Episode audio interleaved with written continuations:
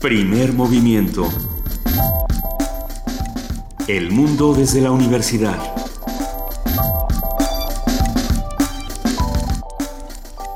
Muy buenos días, son las 7 de la mañana con 4 minutos de este viernes, ya 29 de enero, y es un placer estar aquí en las instalaciones de nuestra queridísima Radio UNAM, arrancando primer movimiento. Querida Luisa Iglesias. Querido Benito Taibo, muy buenos días. Hoy hace un poco menos de frío. Eh, lo celebramos usando una chamarra menos de las 20 chamarras que traemos puestas esta mañana. Y lo celebramos con nuestra jefa de información, Juana Inés de ESA, que siempre está con nosotros. Juana Inés, buenos días. ¿Cómo están? Buenos días. Muy bien. Ah, Mejor. arrancó el corte de agua, desabasto por las reparaciones en el sistema Cutzamala. Así es. Más de 417 colonias han sido, están siendo afectadas con el desabasto o de plano no llega agua o llega muy poca. Particularmente las delegaciones más afectadas son Benito Juárez, Miguel Hidalgo eh, y por supuesto, bueno, Iztapalapa que es un clásico, es terrible. Entonces, Hoy yo creo que va a ser uno de esos días complicados. Además es quincena. Esténse. Pero no, sienten como que ya vivimos en un sueño extraño de Asimov. O sea, no sienten como que ya. Que esto ya lo hemos vivido antes y es un sueño dentro del sueño. Que ya vivimos como en una distopía muy extraña. Que si estuviéramos en, en, una película ya alguien hubiera dicho alguien salve a esos muchachos. ¿No? no lo, lo, trágico es que nadie ha llegado a decirlo, pero. ¿Qué, qué va a pasar? ¿Qué va a pasar? ¿Qué vamos a hacer? Informarnos. es lo que vamos a hacer. Carezco de esta información, pero, pero lo, que sin duda tengo claro es que esta ciudad que de, muchas maneras sigue siendo entrañable, maravillosa en algunas partes. Milagrosa. Milagrosa, porque ahí estamos todos juntos. Incluso hay actos de solidaridad cotidianos, de comunidad entre los vecinos, etcétera. Eh, nuestras autoridades no ayudan demasiado. La última que supe, no sé, es que quieren ahora cambiar las placas porque como ya no es DF. No, no, pero eso ah, va a ser optativo. pero ya, ah, dijo Mancera que no, que no, que lo que él dijo no lo había dicho, aunque sí lo había dicho, pero que no era eso lo que quería decir. Mancera que ya cada vez contesta las entrevistas con cara de, de veras me caen muy mal. De, yo no, no ¿De veras se ponen en un plan? lo que dice ahora es que las nuevas placas serán distintas y que los que quieran tener nuevas placas para que se vean muy bonitas como los taxis y como los letreros nuevos que tienen radarcitos y demás, pues que las cambien con mucho gusto. Ok, no quiero placas nuevas. Ahí, ahí queda la respuesta. Puedo vivir sin ellas. Puedo vivir sin las placas nuevas. Usted está bien. Nosotros con lo que no podemos dejar de estar es con nuestro viernes de ocio. Esta mañana vamos a arrancar nuestro programa hablando con nuestros amigos del Centro Universitario de Teatro. Vamos a hablar con Ana Clara Castañón. Ella va a hablarnos de este estreno de la obra Clavigo de Goethe en el marco del Festival Internacional de Teatro Universitario, una colaboración México-Alemania, que ya habíamos hablado eh, de que este es el año México-Alemania y va a haber muchas reconfiguraciones al respecto. Así es. Eh, también, dentro de ocio, hablaremos, también seguimos hablando de teatro y vamos a hablar de el horror explicado a los niños con Daniela Arroyo, coescritora y codirectora de la obra. El horror explicado a los niños también. la obra se llama Cosas pequeñas y maravillosas. Eh, eh, ¿Cómo explicamos el horror a los niños? ¿Desde dónde se hace? Partamos de entrada de que el horror es la emoción primaria por excelencia, ¿no? Lo, de las mm. primeras cosas que nosotros sentimos es miedo y, es muy saludable sentirlo también, es muy saludable aprender a entenderlo. Eh, vamos a platicar de cómo se explica a los niños, vamos a hablar de, obras de teatro y vamos a hablar también con nuestros amigos de la Dirección de Literatura de la UNAM. Vamos a hablar con la doctora Rosa Beltrán, la directora que, por cierto, ya... Ayer, entró a la academia. Ayer entró a la academia, hubo una solemne ceremonia en la sala Manuel M. Ponce del Palacio de Bellos Artes. Ella hizo un magnífico discurso de entrada eh, que, en la que se centró particularmente en la obra de Nelly Campobello y en Cartucho, una de las de esas novelas eh, ejemplificativas y, perfectas. Yo creo que para mi gusto la mejor de todas de las llamadas las novelas de la Revolución, a pesar de que las novelas de la Revolución es una suerte de género que no existe en términos estrictos, porque son siete o ocho novelas aisladas, y le contestó este discurso el maestro Gonzalo Celoria. Bueno, pues, ¿de qué va a hablar? Pues precisamente nos va a hablar de eso, de la Academia Mexicana de la Lengua y también, bueno, nosotros vamos a, a, tratar de hacer, de honrar este momento lo mejor que podamos, que sin duda es algo importantísimo. Es la quinta ocupante de la silla trigésimo sexta y la décima mujer en ah, integrarse en la Academia Mexicana de la Lengua. luego tendremos la colaboración del antiguo Colegio de San Ildefonso con María Irma Iturbide, presidente del Consejo Nacional de Adopte, una obra de arte AC, que nos, nos hablará sobre la conferencia Legado Mesiánico a cargo del doctor Carlos Martínez Azar, muy amigo de este espacio. En nuestra nota del día vamos a hablar del calendario flexible y el, y el programa Escuela al Centro. ¿Qué quiere decir calendario flexible? ¿Ustedes ya lo saben? ¿Ya, ya están al tanto de qué está pasando con los calendarios? Voy a empezar a hacer mi calendario flexible aquí. Este, sí, todavía no llegamos a ese punto, pero oye, si Nuño lo hace, ¿por qué nosotros no? Porque Nuño está viendo por el bien de la infancia mexicana. ¿Y yo qué soy? pues lo vamos a platicar con el doctor Manuel Gilantón, él es investigador del Centro de Estudios Sociológicos del Colegio de México, especialista en sociología de la educación. Va a ser una plática que no se pueden perder. En nuestra nota del día, nuestra nota internacional, las bolsas de China y Shanghái y sus efectos. Aquí sí lo vamos a explicar correctamente. Hablando con un especialista que nos diga cómo es. Sí, con el doctor Benjamín García Páez, profesor de la Facultad de Economía de la UNAM. ¿Qué diablo está pasando en China y por qué afecta tanto eh, nuestras antípodas a este país? Vamos a hablar, como lo hacemos todos los viernes, con la maestra Guadalupe Ferrer. Ella es directora de la Filmoteca de la UNAM. Nos va a dar muchísimo gusto platicar sobre los cinematógrafos. Los cinefotógrafos. No, los cinefotógrafos. Los cinefotógrafos como maestros de la luz. Y Otra cosa. Y como inventores del paisaje. Ah, y de la imaginación en cierta medida. A ver, México fue creado en gran parte por la, por la brillantez de, de algunos de los cinefotógrafos de los años 40, esas nubes, eh, bueno, para que hablaremos con ella. En nuestra mesa del día, ¿qué hace y qué sabe un director de orquesta? No se pueden perder esta conversación con Enrique Diemeque, director artístico, sin duda uno de los grandes directores de orquesta de ese país y uno de los más versátiles, eh, divertidos, alguien que se la pasa tan bien haciendo su trabajo que, que es una verdadera joya, es magia. Vamos a hablar del documental Entre Cuba y México, Todo es bonito y sabroso de Carlos Sánchez Sosa, él, es el productor de este filme y director de Cinemanía Loreto. Va a venir aquí a, platicarnos qué pasó con este documental. Perfecto. Y ahí terminaremos el día con la colaboración del Museo Universitario del Chopo, con la arquitecta Livier Jara, que nos coordinadora de exposiciones del museo que nos hablará sobre el hilo de, el hilo de la vida, Bordados, 1994-2015, de Carlos Arias. Hasta ahí vamos a ver qué pasa de 7 a 10 de la mañana. Los invitamos a que se queden con nosotros y a que nos escriban. Estamos en arroba P Movimiento en diagonal, primer movimiento UNAM. Y si quieren llamarnos, estamos en el 55 36 43 39. Le damos la bienvenida a nuestra compañera Cindy Pérez Ramírez para el corte informativo de las 7 de la mañana. Muy buenos días, querida Cindy. Muy buenos días, Luisa Benito, Juan Inés. Buenos días a todos. Thank you.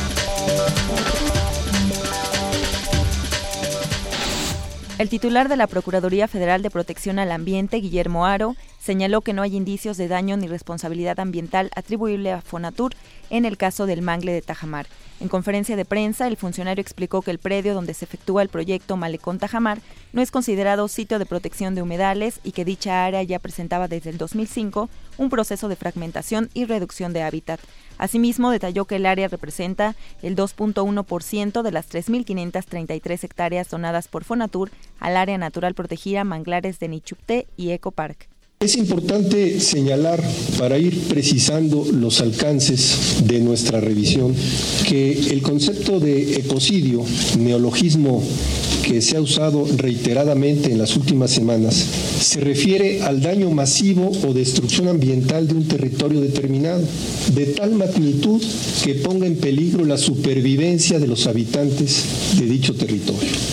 Y por devastación ambiental, debemos entender la destrucción total de un ecosistema o territorio. Es importante comentar que a los datos previos del contexto a los que hemos hecho referencia, no es posible hablar, ratificar o avalar que se trata de un ecocidio, ni mucho menos que se trate de una devastación ambiental. El director general de la Comisión Nacional del Agua, Roberto Ramírez de la Parra, afirmó que el Estado debe ser el administrador de las aguas nacionales y que la privatización no está considerada en la ley general en la materia. Al participar en la inauguración del foro ¿Por qué México necesita una nueva ley general de aguas?, el titular de la dependencia indicó que el objetivo de la administración es que el agua permanezca en la federación tal y como lo establece el artículo 27 constitucional. El titular de la Secretaría de Gobernación, Miguel Ángel Osorio Chong, declaró que sin el mando único se podrán repetir casos como los de Iguala y Veracruz. En entrevista, el funcionario dijo que si siguen existiendo corporaciones policíacas que no están capacitadas, completas y con controles de confianza, ocurrirán tragedias como la desaparición de los 43 normalistas y de los jóvenes en Playa Vicente, Veracruz. Osorio Chong señaló que deben hacerse las modificaciones para aplicar el mando único para que existan líneas de responsabilidad directas y que un policía nunca esté en el mismo lugar. Desde el Gobierno de la República les decimos que necesitamos esta, esta modificación legal. Nosotros estamos pensando en policías estatales. Se trata de que exista un responsable por Estado, 32 por Estado, no 1.800 por Estado. Lo que creo es que se debe, y lo digo con mucho respeto, acelerar esta discusión y, y, poder, en lo posible, sacarlo en este mismo periodo. El problema es no entrar a la discusión de este tema. Tiene un año, dos meses y se requiere ya el lograr algún acuerdo. Si no hacemos instituciones sólidas, vamos a seguir teniendo problemas en diferentes partes del país. No será una seguridad duradera. La Comisión Interamericana de Derechos Humanos denunció que el grupo interdisciplinario de expertos independientes que trabaja para en el, eh, en el caso Ayotzinapa ha sufrido descalificaciones públicas, por lo que pronunció su respaldo absoluto e incondicional a los integrantes. La organización recordó que los expertos fueron elegidos en acuerdo con el Estado mexicano y cada uno posee experiencia, conocimiento e integridad ética, además de amplio reconocimiento a nivel internacional. La Comisión Interamericana de Derechos Humanos consideró que las descalificaciones son parte de estrategias para evitar la defensa de los derechos humanos. También consideró indispensable el trabajo del grupo en las investigaciones sobre la desaparición de los 43 normalistas de Ayotzinapa. El gerente de meteorología del Servicio Meteorológico Nacional, Alberto Hernández Unzón, informó que continuará el frío en prácticamente todo el territorio nacional debido a la entrada del frente número 34 y la octava tormenta invernal. En entrevista indicó que por lo menos en las próximas 48 horas los estados del norte del país tendrán descenso en la temperatura que oscilará en los 0 grados, mientras que en el centro del país el termómetro permanecerá con valores menores a los 12 grados. En información internacional, el próximo lunes se reunirá el Comité de Emergencia de la OMS para determinar si el brote del Zika puede ser considerado una emergencia de salud pública de alcance internacional. La Organización Mundial de la Salud, la OMS, convocará el próximo lunes 1 de febrero a una reunión del Comité de Emergencia para determinar si el brote del Zika puede ser considerado una emergencia de salud pública de alcance internacional. La directora general del organismo, la doctora Margaret Chan, y otros expertos de la OMS ofrecieron una conferencia de prensa en Ginebra para detallar la situación. La doctora Chan advirtió que el nivel de alerta es extremadamente alto, ya que el virus se de forma explosiva en las Américas, al punto que a la fecha se han reportado casos en 23 países y territorios de la región.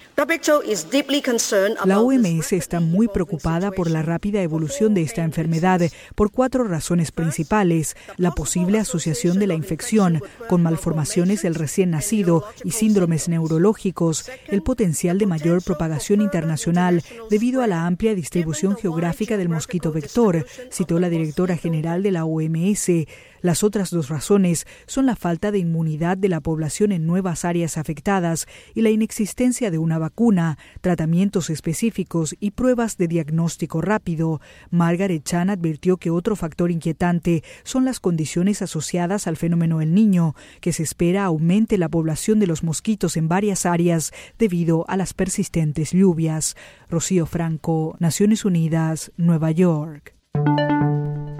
Cinco personas fueron detectadas con el virus del Zika en Nueva York, por lo que ya podrían ser siete los casos de esta enfermedad en Estados Unidos.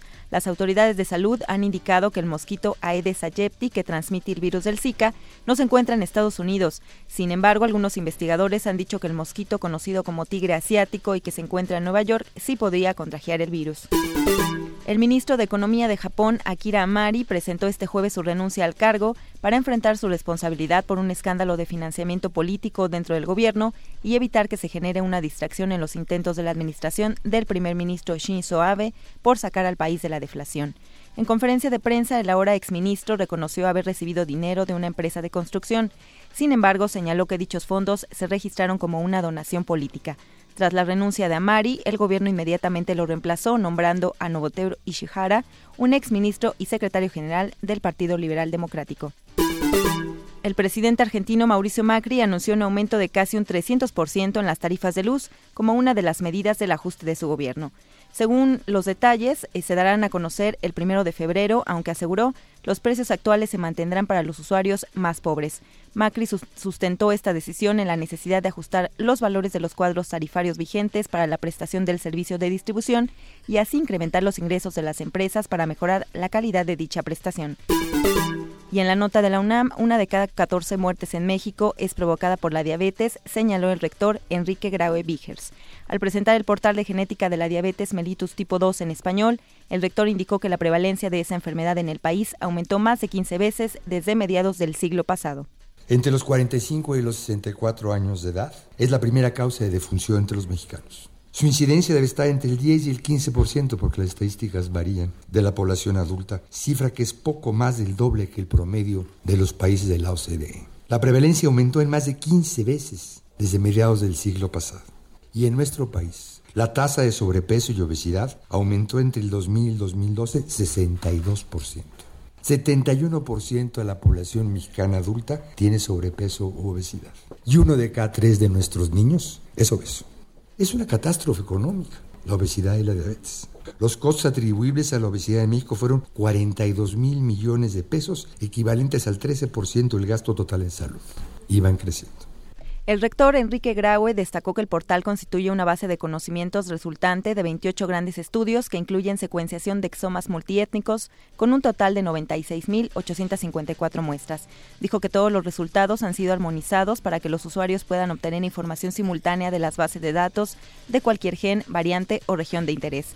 Cabe señalar que este portal está construido gracias al Instituto Nacional de Diabetes y Enfermedades Digestivas y del Riñón, el Instituto Nacional de Salud de Estados Unidos, cinco compañías farmacéuticas y tres organizaciones civiles sin fines de lucro. Además, incluye a la iniciativa SLIM para Medicina Genómica en las Américas, que apoya en forma significativa tanto en aspectos científicos como económicos.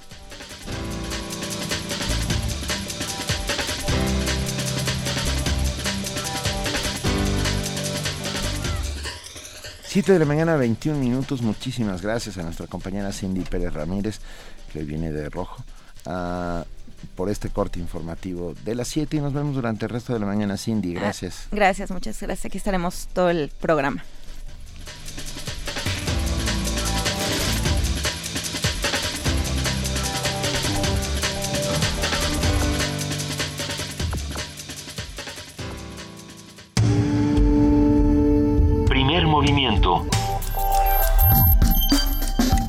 Donde todos rugen, el puma ronronea.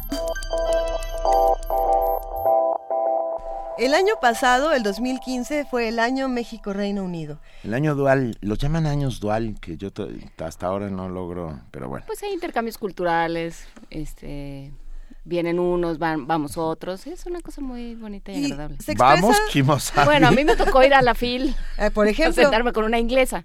Así disfruté yo ah, el año dual. Yo tuve el año dual en San Cristóbal de las Casas. Okay. Lo, interesante del año dual precisamente es las manifestaciones artísticas que tiene, eh, por ejemplo, en el teatro, ¿no? Y en este caso, en el 2016 le toca a Alemania. Estamos en el año México-Alemania.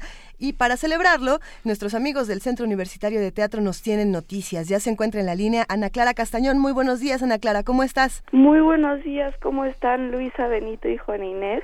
muy bien, muchas gracias. ¿Tú? Qué bueno, muy bien, muchas gracias. Qué bueno, nos vas a hablar de un estreno, ¿verdad? Del estreno de la obra Clavigo de Goethe. Así es. A ver, cuéntanos, porfa. Bueno, primero muchas gracias por el espacio que abrieron ahí en su programa. Ah, un placer. Siempre hay un espacio para nuestros amigos del Centro Universitario de Teatro. ¿Cómo no? Muchas gracias.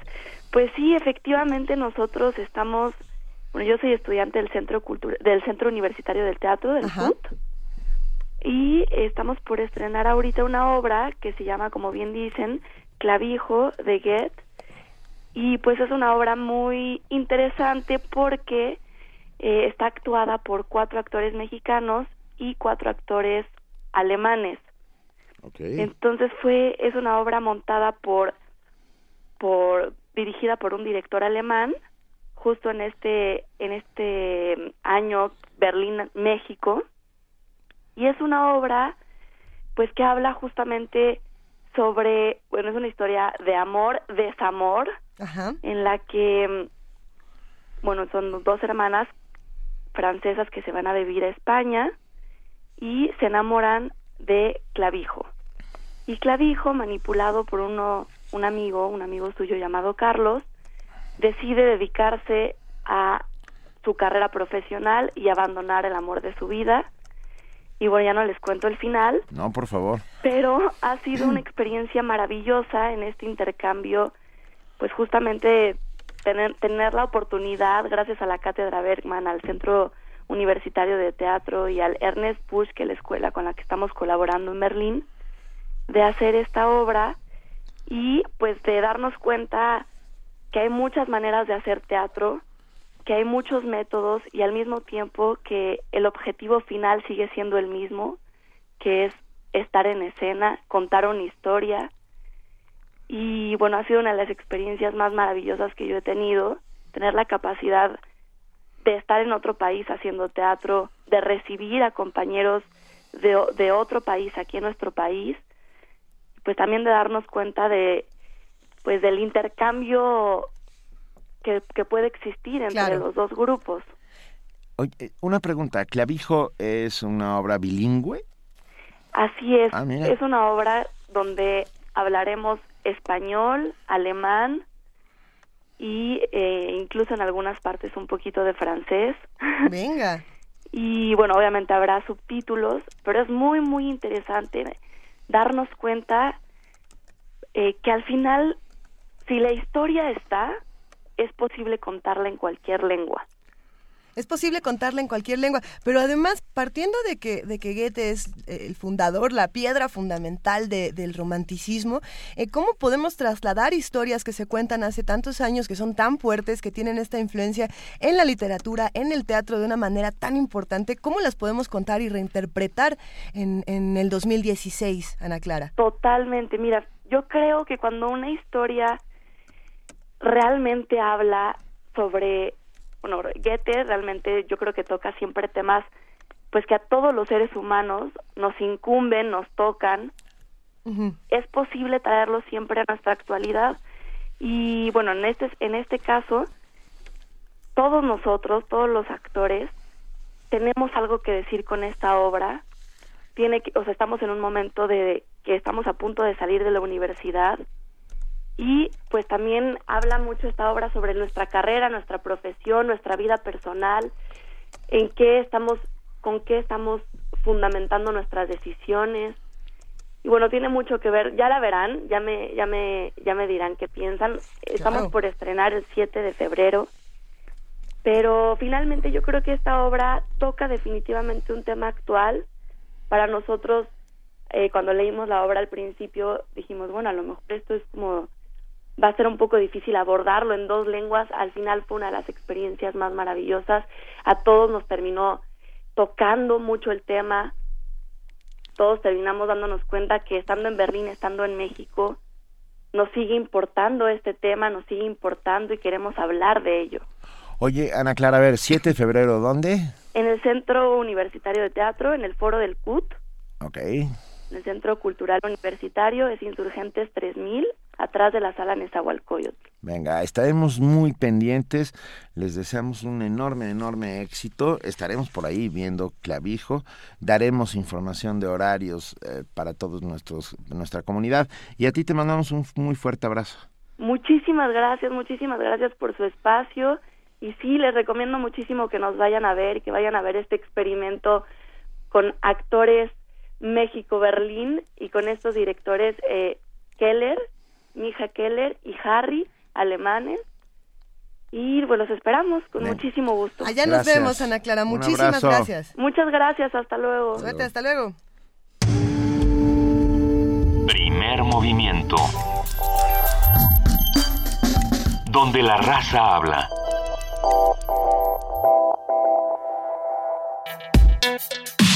Viernes de ocio. En enero se suma a la cartelera de teatro para niños la obra Cosas Pequeñas y Extraordinarias, un montaje realizado por el proyecto Perla PP con un lenguaje sencillo. Este proyecto trata, entre otros temas, el de la desaparición forzada. Yo creo que es importantísimo tratar este tipo de temas. Por supuesto, el guion y la dirección estuvieron a cargo de Daniela Arroyo. Eh, en la obra se ve a una niña de 8 años llamada Emma, quien es aficionada a coleccionar cosas pequeñas y extraordinarias. Cuando el lugar en el que vive se satura de situaciones violentas, ella y su papá tienen que mudarse a otro país. Eh, al llegar a este país eh, se habla otro idioma, se comen cosas raras, hace mucho calor. Ahí Emma tiene que descubrir más cosas pequeñas y extraordinarias. Y bueno, a partir de esta obra teatral, esta mañana vamos a platicar sobre las formas en las que se pueden explicar a los niños estas cosas de las que nadie quiere hablar. Para ello nos acompaña en la línea Daniela Arroyo. Ella es coescritora y codirectora de esta obra y también forma parte del elenco. Daniela, muchas gracias por hablar con nosotros esta mañana. Buen día. Hola, muy buenos días. Gracias por por el espacio.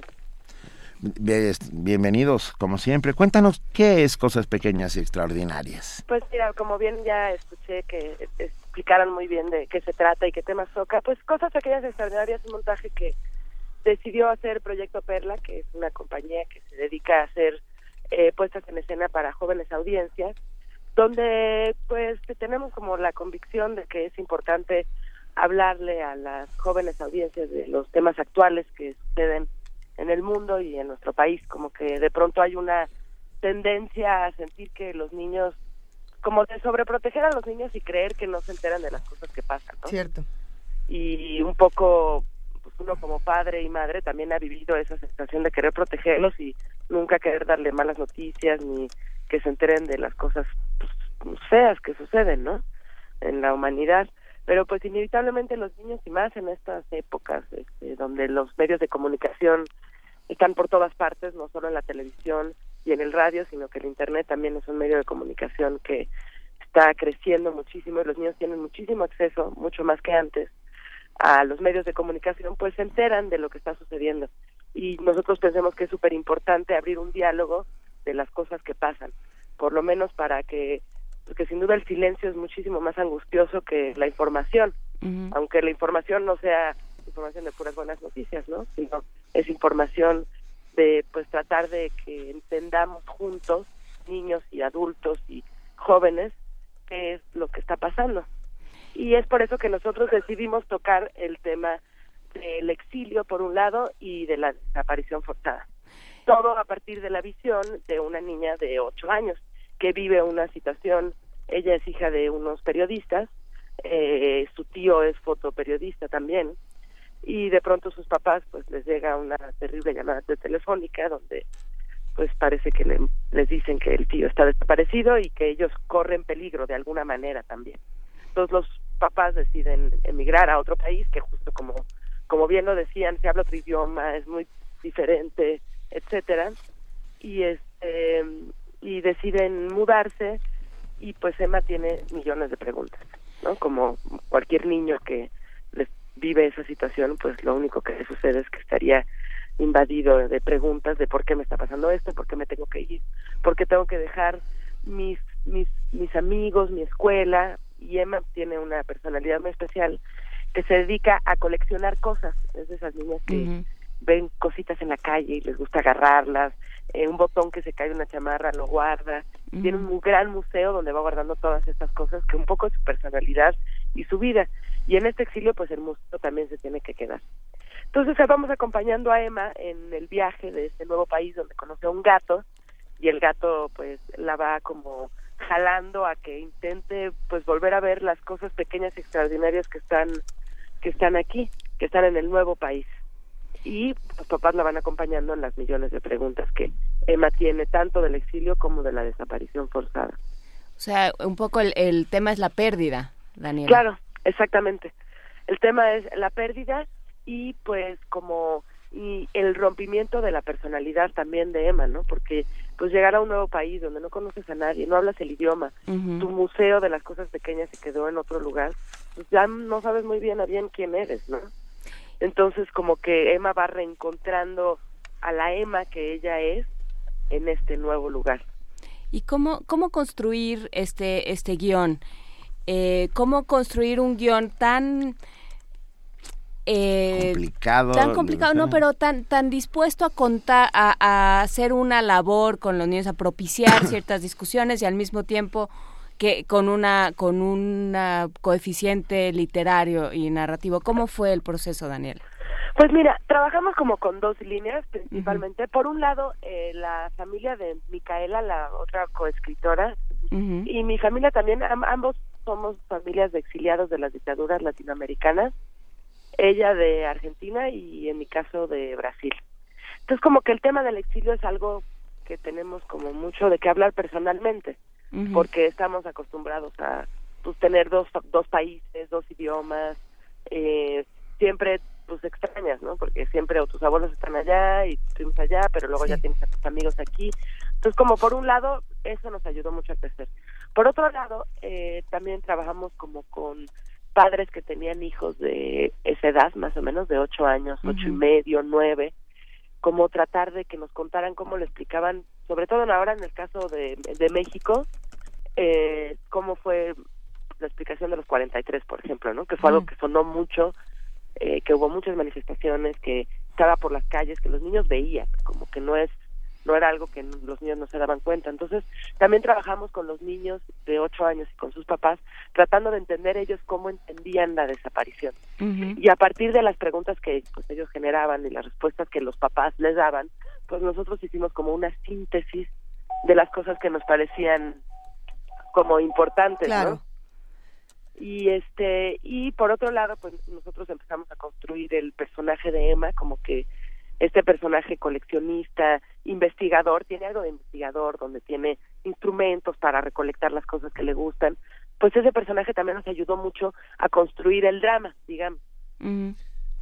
Déjame hacerte una pregunta, hola. Claro que sí, hola. Oye, no, cuéntame, uh, ¿es una niña quien interpreta a una niña? No, es somos otra cosa importante del montaje que también nos decidimos aventurar a trabajar esta vez con Proyecto Perla, es que, pues sí, como que trabajamos de pronto con títeres y así, porque decíamos, como una señora de treinta y tantos va a ser una niña, ¿no? Sí, Pero, sí, sí, sí, por supuesto. claro, lo hay. Pero justo también como eh, decidimos como exponer todo el artificio teatral. Entonces, este, en ese sentido, todas las personas que hacen la iluminación, que hace el sonido, que tenemos una mesa de proyecciones porque toda la escenografía son proyecciones de ilustraciones que hizo nuestra ilustradora, vestuarista, utilera, artista plástica Ana Bellido. Todo está a la vista de, del espectador. Vemos cómo los actores entran a escena y se ponen el vestuario. Vemos cómo cuando cambian de personaje se quitan ese vestuario y se ponen otro. Todo el tiempo están viendo eso porque de pronto pasa mucho en el teatro que está la obra que ve el público y la obra que está eh, tras bambalinas, digamos, ¿no? Que es una obra también muy padre de ver cómo corren los actores y cambian, entran escenas, sacan la utilería. Bueno, pues todo eso nosotros decidimos hacerlo a vista.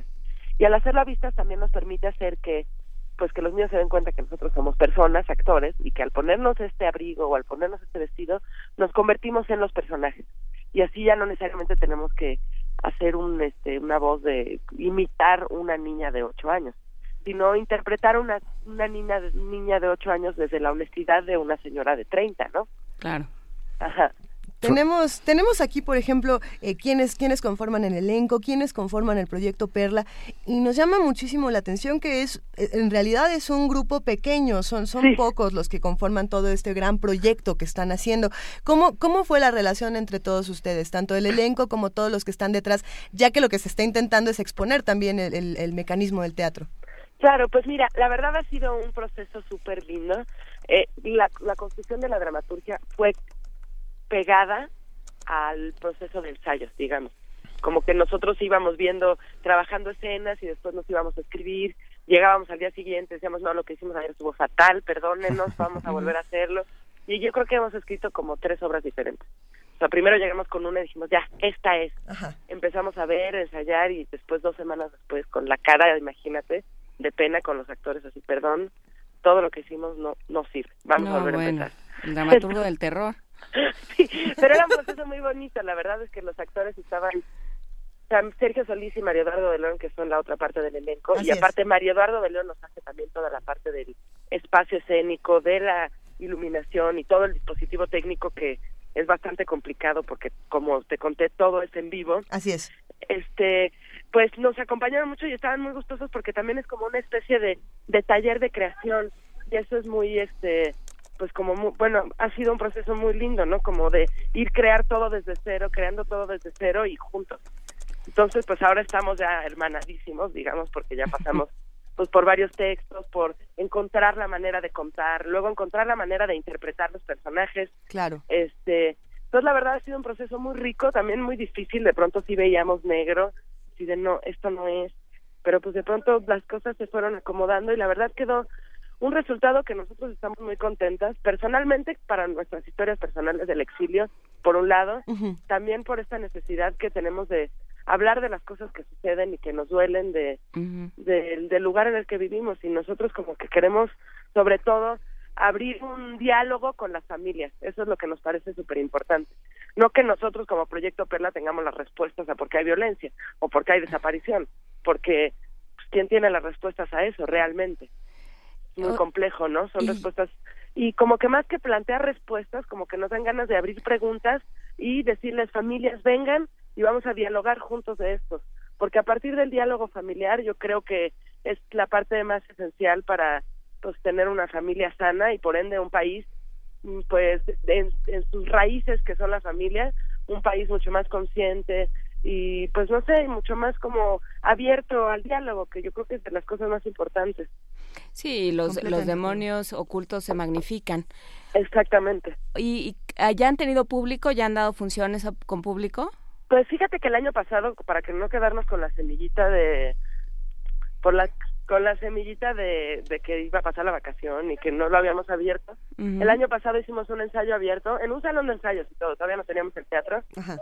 con personas que confiábamos, con padres de familia y así, y pues ya nos dieron bastantes buenos comentarios, a partir de eso hicimos leves cambios, la verdad, muy pocos, pero igual aumentar un par de textitos y así, y este y nos fue muy bien. Y ahora pues nuestro primer ensayo ahora sí que con público niños y todo será mañana 30 de, de enero a la una de la tarde que es nuestro día de estreno y que ya la verdad estamos muy emocionados de pues de abrir porque empieza una nueva etapa no como que las obras cuando estrenan empiezan una nueva vida no es que ya estén listas ¿no? Y precisamente para mañana tenemos regalos, porque todas queremos estar para ahí. que asistan a esta ocasión histórica del primer la primera función de este proyecto de este arduo proyecto dramatúrgico A ver, son cinco pases dobles. Exactamente, cinco pases dobles eh, eh, para teat- cosas pequeñas y extraordinarias en el Teatro El Galeón para mañana 30 de enero a la una de la tarde, Perfecto, hay que llegar media hora antes para con recibir. identificación. Venga, con identificación. Y los...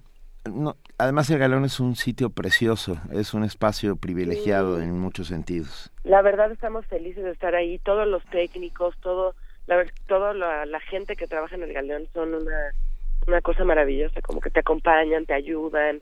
Se Y involucran, Que tenemos, Se involucran y como te cuento, eh, como que la parte técnica de, de la obra está siendo como compleja por esta tenemos una gran caja de luz que todo va a ser a vistas así que toda la familia y todos se van a enterar de cómo de cómo pues funciona esto de proyectar unas ilustraciones y luego hacemos como animación en vivo que se proyecta. O sea digamos que toda nuestra escenografía son solo dos pantallas y las pantallas van cambiando se hacen animación se hacen sombras se utilizan varios recursos para que pues bueno para que aparte de hablar de, de hablar abrir este diálogo pues también es una obra muy bonita de ver y muy divertida no los personajes también pues pasan por situaciones muy divertidas el gato es un pues tiene una personalidad muy clásica de gato que es muy cínico le gusta molestar le gusta de pronto es muy cariñoso no como de pronto desaparece de pronto regresa Ay, los Este, gatos.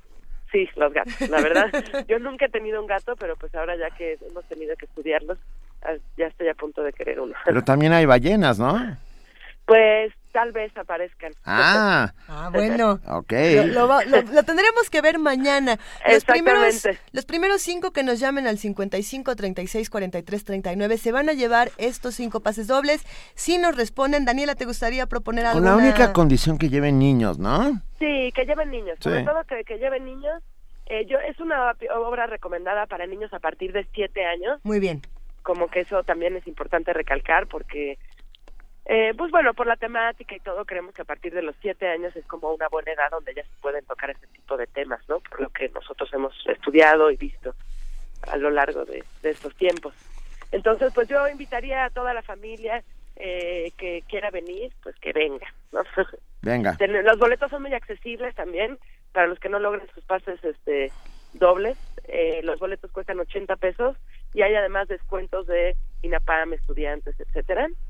Eh, entonces, pues quienes no ganan los pases dobles, mañana ya la taquilla está abierta, entonces pueden acompañarnos también mañana y comprar sus boletos en taquilla. Vayamos todos a descubrir cosas pequeñas y extraordinarias y a hacer comunidad ah, y a descubrir que... Y a conversar. Y a conversar y a, y a seguir buscando no solo respuestas, sino hacernos cada vez más preguntas. Eso, eso sobre todo. Venga, te mandamos un enorme, enorme abrazo, muchas felicidades, muchísimas gracias Daniela, es un verdadero placer. No, pues muchísimas gracias por la plática y los esperamos en el teatro también ustedes, aunque no tengan, si tienen o no tienen hijos. Somos, nosotros somos niños. Nos preguntamos Claro, todos, para- seguimos sin entender Somos, somos niños, a ver, algunos tenemos, otros no, pero ahí estaremos. Ah, bueno, pues a todos, a al niño de adentro y de afuera. a todos. Venga. Gracias, Bueno, Daniela mañana. Hasta Abrazo. luego. Hasta luego, Daniela, gracias. Hasta luego. Primer movimiento. Escucha la vida con otro sentido.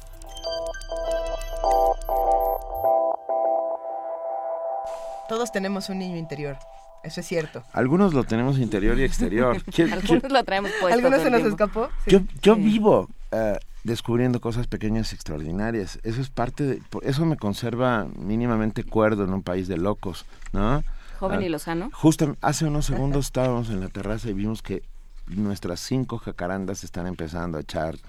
ah, ¿Ya? ya. A florear, comenzaron a florear. A florear no. A bueno, echar florear Un poquito, un y a- poquito. Y, y bueno, ya está saliendo follaje. Entonces, Luisa me decía, oye, pero no hace mucho frío. Le digo, es que es una, mundo". me- es una jacaranda de Alaska especial que... O sea, pero bueno, mirar una jacaranda el 29 de enero con este frío y ver que está empezando a salir el follaje... Es un anuncio al apocalipsis. Bienvenidos al No, fin del querida, mundo, es una señores. cosa pequeña y extraordinaria que te reconcilia con el mundo y con la vida. De eso se trata. ¿En dónde encontramos las cosas pequeñas y extraordinarias? Queremos invitarlos a que nos escriban. Estamos en arroba P Movimiento, en diagonal Primer Movimiento UNAMI, en el teléfono 55 36 43 39. Y nos gustaría que nos contaran qué es eso pequeño y extraordinario en donde ustedes... eh, Exacto, qué se- bonito. donde ustedes se encuentran, donde ustedes también se refugian. Una manera de que nos cuenten cosas pequeñas y extraordinarias es con postales sonoras que nos gustaría que nos mandaran en el correo electrónico primermovimientounam@gmail.com.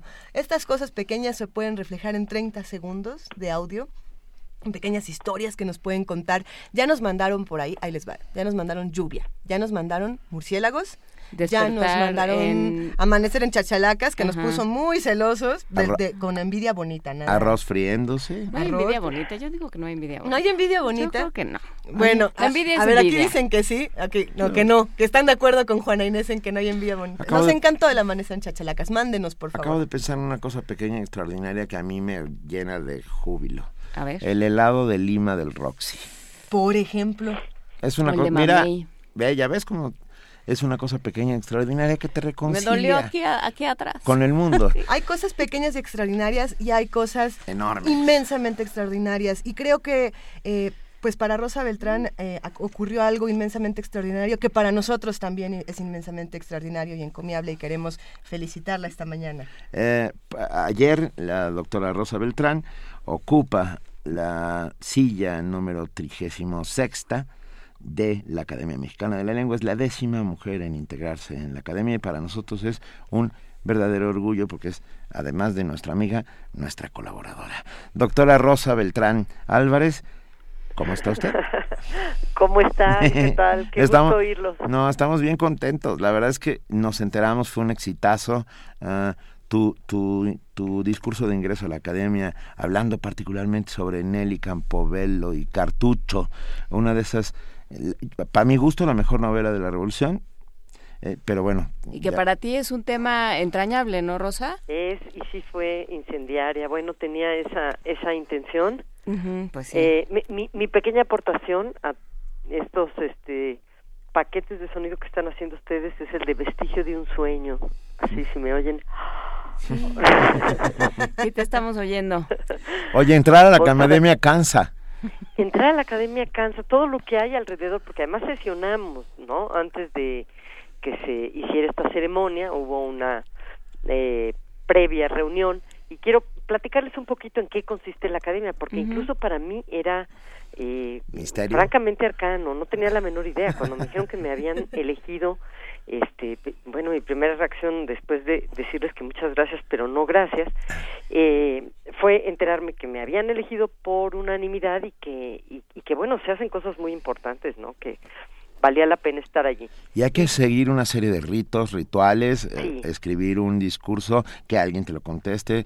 Bueno es, es cuéntanos pero cuál es la chamba del día a día eh, pues, es, es mira es una institución que data de 1713 o sea imagínense que estamos hablando de una institución eh, que, que nació en el siglo XVIII y que va a tener muchos de esos protocolos y rituales porque así lo han decidido sus miembros. Esa es, esa es una parte que, que a mí me parece entrañable mm, porque bueno, igual la gente se sigue casando ¿no? y sigue siendo un ritual en las distintas religiones y eh, cada uno de esos pequeños movimientos tiene un significado que trae consigo pues la memoria de todos esos anteriores académicos que tuvieron un propósito noble que es el de preservar la pureza de la lengua. Esto se oye hoy mmm, casi absurdo porque la lengua es un ente vivo porque la lengua decide por dónde se va.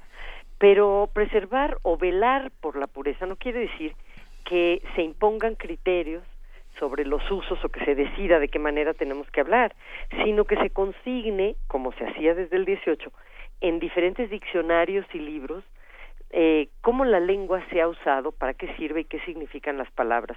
Y esto nos permite nada menos que acceder a obras que tienen varios siglos también. Por ejemplo, si ustedes van a la edición anotada del Quijote que se hizo, esa edición conmemorativa, eh, que tiene además un estudio maravilloso de Margit Frank, que es uno de sus miembros eh, más importantes, van a poder enriquecer su lectura muchísimo, porque esas anotaciones hablan no solo de cuáles son las definiciones actuales de las palabras, sino de los giros y de los usos y son casi pequeñas historias alternas de cómo se leía el Quijote también cuando fue escrita. Eh, hay varias ediciones anotadas, por lo tanto, pero eh, pero el canon era muy cerrado, ¿no? Voy, voy a seguirles diciendo un poco en qué consiste y luego qué, qué fue lo que pasó. Esto de limpiar, fijar y dar esplendor. sí, que, que, que, es casi como el lema de un detergente. pero, pero bueno, está expresado en el modo del siglo XIX, dar esplendor y tal, y significa eh, vamos, que tú te pares delante de un auditorio, uno, en una escuela, por ejemplo, en la universidad, y digas estípite y logres que los alumnos no crean que los estás insultando, ¿no? Sino que sepan qué es eso. Eres un estípite. Mira, estípite. Eh, José Milo Pacheco tiene un hermosísimo discurso en su ingreso al Colegio Nacional que se llama Las alusiones perdidas, mm. ¿no? Haciendo juego con las ilusiones perdidas de todo aquello que de veras ya no usamos, pero mm, lo más grave que ya no sabemos cómo se usa. No es grave que, que la lengua evolucione, por supuesto, pero sí que no seamos ya capaces de leer a nuestros ancestros, que no seamos capaces de acercarnos a obras de cualquier época. De hablar con los ancianos de dialogar con los ancianos. Y de hablar con los muertos, ya sea esos nos vamos, ¿no? Inés. Entonces, a mí me, me encanta pertenecer a la academia, son 36 sus miembros, alguien me decía ayer, bueno, siquiera alcanzó la silla 36, ¿no? Como si te dieran la 1 por un mérito y la 36 por casi ninguno, ¿no? Eh, las sillas se van asignando conforme sus, sus miembros pues dejan de existir, ¿no? Y se hace una votación y eh, normalmente se dicta un discurso de ingreso después de un protocolo. Hay que asistir durante todo un año a esas reuniones y ver de qué se trata. Y en ese ver de qué se trata se entera uno de que hay comisiones, como la comisión editorial, que hace de las obras clásicas estas versiones anotadas, pero esta es la parte más interesante, que propone abrir el canon y pensar las obras clásicas de una manera mucho más amplia más diversa. Si, si la lengua y las instituciones reflejan los criterios ideológicos e históricos, pues podrán imaginarse que en esta academia hay muchísimos más hombres y los hubo por mucho tiempo. Era muy impresionante para mí la primera vez que estuve en una sesión solemne escuchando el discurso de ingreso de uno de sus miembros, pues ver que todos los cuadros son de hombres y solo hay una mujer y es Sor Juana, ¿no? Bueno, han pasado cosas después de Sor Juana, algunas. Afortunadamente.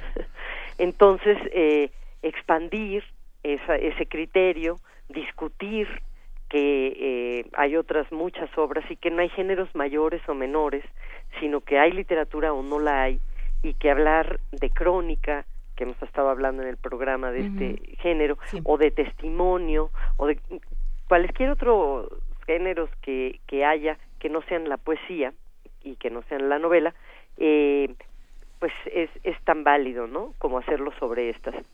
Por supuesto hay comisiones como la editorial, la lexicográfica, la lingüística eh, y comisiones de consultas. Esta es una parte muy padre que yo creo que le va a gustar mucho al auditorio.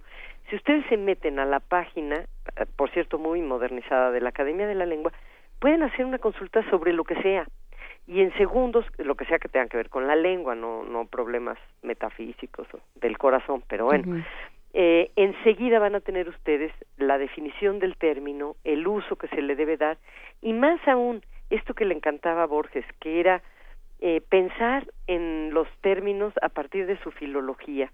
Por ejemplo, considerar, cuando nosotros decimos voy a considerar tal situación, eh, lo que estamos diciendo es voy a conversar con las estrellas, de ahí viene considerar. Ah, qué bonito.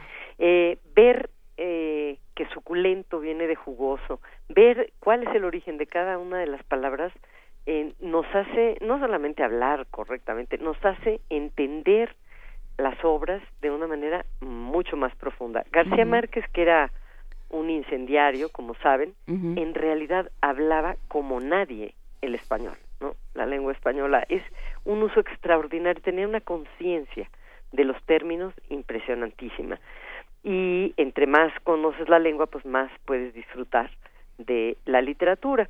Otra cosa peculiar es que sus miembros no todos vienen mm, de ahí, de la escritura y la literatura, sino que vienen de distintos campos. Por ejemplo, está Carlos Prieto, que es músico, es chelista, y ha escrito sobre el chelo, y ha escrito sobre música, pero entonces sus aportaciones de, de la lengua tienen que ver con criterios musicales y es súper interesante ver cómo trasladas eh, la lengua a este otro lenguaje, el lenguaje musical. Eh, hay científicos como Julieta Fierro y lo mismo, te das cuenta de cómo sin metáforas ni la medicina ni la ciencia eh, pueden expresarse, ¿no? Como en cierta forma estamos hechos de palabras y no de realidades, como creemos. Y de poesía. Y de poesía, exacto. Hay, hay antropólogos, hay sociólogos, está Roger Bartra, en fin, eh, es una serie de notables que discuten sobre la lengua. Ayer, por ejemplo, una de las discusiones previas al eh, discurso de ingreso tiene que ver con cuál va a ser el gentilicio de los que vivimos en la Ciudad de México. Ya, te estaban echando, ya te estaban echando ese torito, ¿eh? ¿Sí? Que si se puede, mexiñeros. díganme sus opciones. No, bueno. No, no, por, favor. Nosotros no, pero... A mí me, me escribió alguien y me dijo mexiqueños. E, e, esa va muy alto, esa va muy alto. Pero aquí, mexiñero ponía Rafa Olmedo. Sí. bueno. Está no poco, creo, no creo que yo, se yo quede. tampoco que sea buena idea. ¿Tú qué piensas, Rosa? Lo, lo primero que pienso es que la academia no decide cómo tenemos que hablar. Claro, ¿no? eso es importante. Las personas elegimos cómo nos queremos llamar. O sea, la lengua se determina por sus usos y no por las argumentaciones que hagamos en favor de un término o de otro. Pero sí es muy interesante y va a serlo más esta discusión, como otras muchas, que, que hablan de cómo va cambiando el mundo. Esta, bueno, pues es un criterio político el hecho de que se le cambie nombre a una ciudad, pero hay realidades nuevas también. y esto se discute y entren a la página y verán cuáles son eh, las razones por las que se prefiere un término sobre otro y sobre todo cuáles van siendo las opciones válidas, digamos las que sí corresponden a los usos gramaticales, ¿no? Los, los que tienen que ver con gentilicios. Mexiqueño es uno fuerte, pero eh, pero hay una hay un cariz despectivo que hace que no no creo que se vaya a quedar pero hay unos muy ingeniosos muy interesantes y por lo menos ver el crecimiento de eso va a ser pues algo curioso no eh, los diccionarios son muy buenos muy muy buenos acérquense al diccionario de la medianos de la Real el diccionario de la lengua española eh, a las ediciones anotadas como les digo y otra cosa eh, fantástica para mí ha sido acudir a los discursos de ingreso de los miembros y también a los discursos que se hacen en sesiones abiertas. La academia es súper activa en ferias, en eh, simposia, en consultas, a la biblioteca que tiene muchísimos ejemplares. Mm, ya no sé, ya tiene más de treinta mil, pero no sé exactamente cuántos. Y en estas ferias, además de hacer eh, preparar ponencias que tienen que ver sobre literatura, con literatura y con lengua, eh, se escucha también a estos notables hablar de sus distintas disciplinas y la relación con la lengua y de la relación que ha tenido eh, en épocas anteriores, es decir, de cómo se han interpretado a autores y a obras y en qué han contribuido. Mi discurso en particular ayer yo sabía que era provocador, quería que fuera provocador, quería, tenía un poco de susto, la verdad, que pensáramos que es un clásico y por qué habíamos elegido que los clásicos lo fueran desde el criterio que había utilizado. La Academia y otras instituciones, si, si un clásico no es una obra que goce de determinados méritos y que sea leída siempre de la misma manera, en realidad un clásico es un mecanismo y son los lectores en la soledad de sus bibliotecas los que deciden qué obras son las que les interesa leer conforme va cambiando la historia. Entonces, obras que no habían sido consideradas clásicas ahora lo son. Y hablé en particular de Cartucho, de Nelly Campobello, que sí, en efecto coincido, Benito, me parece la mejor obra de la Revolución. Pero sobre todo, me parece que fue escrita ayer. Es impresionante la manera en la que consigna un mundo donde todo es el absurdo de la violencia, donde parece que esto es lo único que ocurre, ¿no? Que es una violencia todo abarcadora, y que no sabes ya cómo referirte a esa situación porque la has normalizado, porque estás en ella. Rosa, sí. es que tenemos, nos cae encima un corte. Ah, bueno. Me da muchísima pena porque sí que sí podemos seguir, podemos retomar el asunto de los clásicos y de, y de Nelly para la próxima semana. Seguro, sí. Porque porque hemos hablado de Nelly Campobello, pero pero a mí me gustaría revisitar tu tu discurso de ayer. Bueno, y si quieren unimos la crónica de Nelly con la crónica de la que veníamos hablando, con la crónica contemporánea. ¿Por qué son tan contemporáneas? Exactamente. ¿Sí? Además, nos, preciamos, nos preciamos de ser un programa que tiene una académica como una como colaboradora. Bueno, son lo máximo. Yo me precio de escucharlos a ustedes, de aprender tanto. Y díganme Rosa Beltrán. te queremos, te Rosa, queremos Beltrán. Rosa Beltrán. Te mandamos besos y abrazos y nos vemos el próximo viernes. Muchas felicidades. Felicidades, Rosa. Muchas gracias. Dios. Movimiento. Donde la raza habla.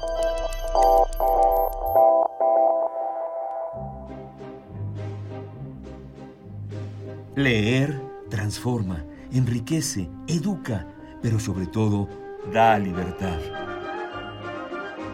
37 Feria Internacional del Libro del Palacio de Minería. Un clásico de la Ciudad de México. Del 17 al 29 de febrero de 2016. Invita a la UNAM a través de su Facultad de Ingeniería. Tacuba 5, Centro Histórico. La feria del libro más antigua del país. Recuerda, más libros, más libres.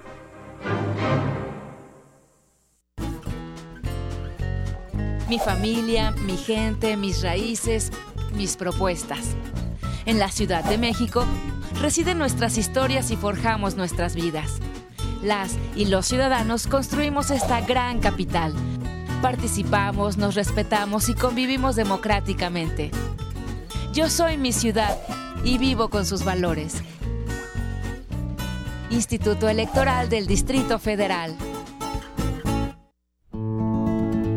El pintor Henri Matisse decía que el jazz es una música con ritmo y significado. Para el inolvidable Louis Armstrong, el jazz no era la música, sino la manera de tocarla. ¿Y para ti qué es el jazz?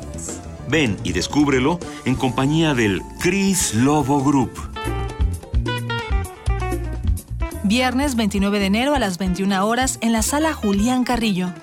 Adolfo Prieto 133, Colonia del Valle. Entrada libre.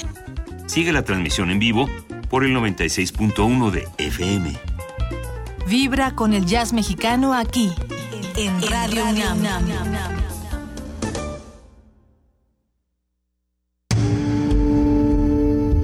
Primer movimiento. Información azul y oro. Nos vamos a nuestro corte de, de a las 8 de la mañana. Sí, aquí ya llegó nuestra compañera y amiga Elizabeth Rojas. Bienvenida, Elizabeth, ¿cómo estás? Hola Luisa, Juana Inés, buenos días. Buenos días a todos. Muy buen día.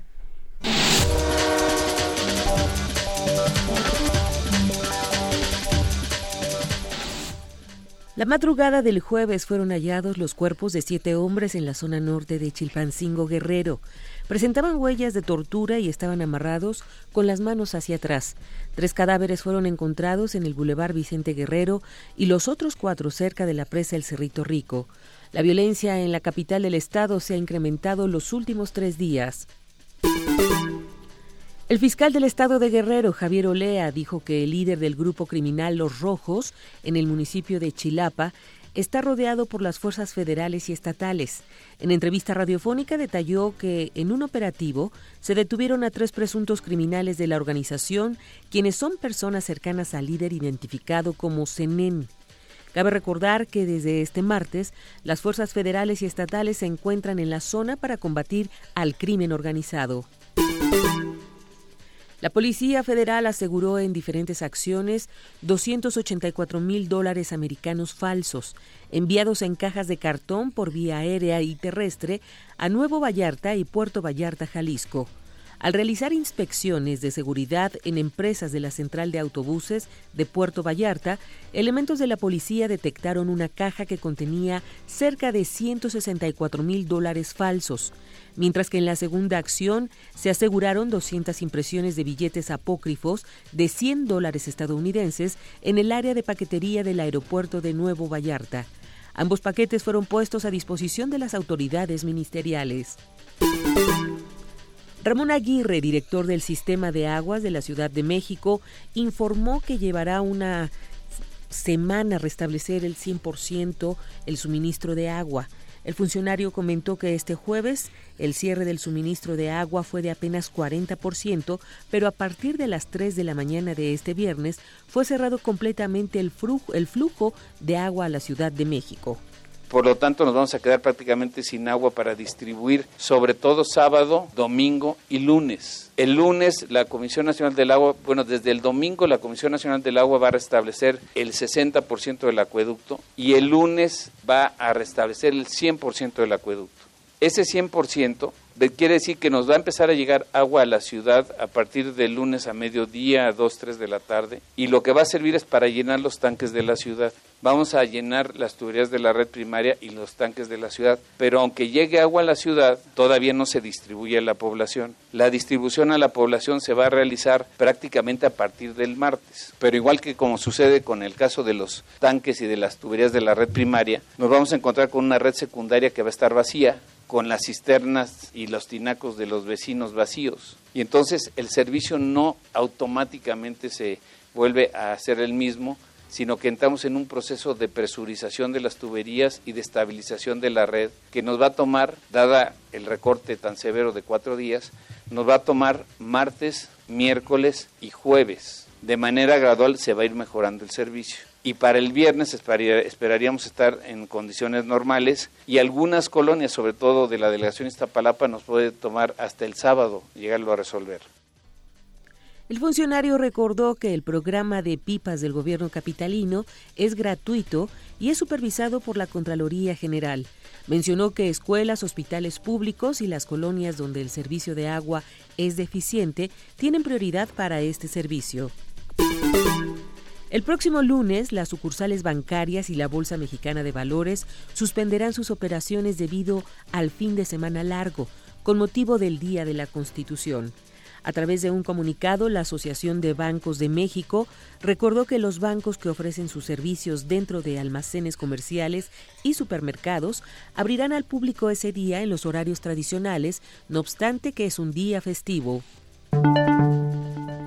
En información internacional, el expresidente de Costa de Marfil, Laurent Gbagbo, negó ante la Corte Penal Internacional las acusaciones que pesan en su contra en el marco del juicio por crímenes contra la humanidad. La Corte Penal Internacional, la CPI, inició este jueves el juicio al expresidente de Côte d'Ivoire, Laurent Gbagbo, por crímenes contra la humanidad presuntamente cometidos durante la violencia desatada en ese país tras las elecciones presidenciales de diciembre de 2010. Las atrocidades que se le imputan al exmandatario incluyen asesinato, intento de asesinato, violación, persecución y otros actos inhumanos que fueron perpetrados en diciembre de 2010 y marzo y abril de 2011. Bagbo se declaró no culpable de los cargos, igual que lo hizo el que fuera su ministro de Juventud, Charles Ble Goudet, quien es procesado por las mismas acusaciones. La ola de violencia comenzó cuando Bagbo se negó a abandonar el poder tras haber sido derrotado en los comicios del 29 de noviembre de 2010 frente al opositor Alassane Ouattara. Según datos de la ONU, los disturbios dejaron unos 3.000 muertos. La fiscal general de la CPI indicó que su oficina cuenta con numerosas evidencias que sostienen las acusaciones contra ambos imputados. Jordi Trujols, Naciones Unidas, Nueva York. Arabia Saudita propuso un recorte a la producción de petróleo de hasta 5% por país para impulsar los bajos precios del barril.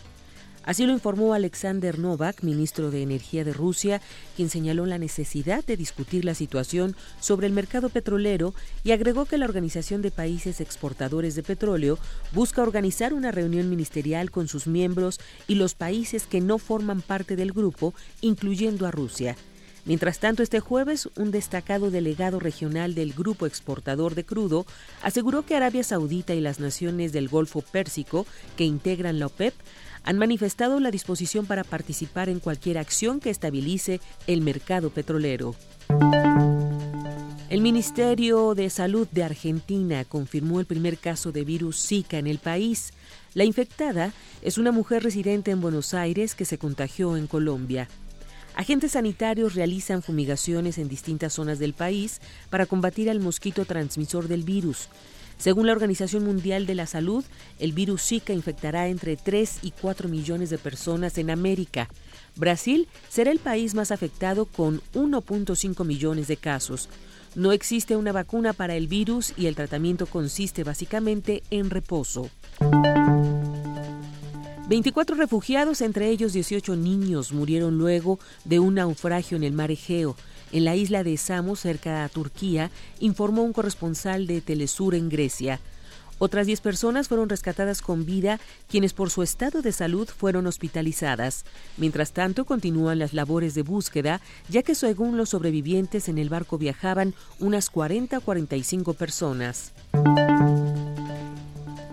Anders Jigeman, ministro de Interior de Suecia, informó que ya están elaborando estrategias para expulsar del país hasta 80.000 solicitantes de asilo que han sido calificados no aptos, aunque señaló dicho proceso podría tomar varios años. De igual manera, varios países europeos han replanteado sus políticas de asilo para adoptar medidas menos acogedoras que ayuden a disminuir el flujo de migrantes.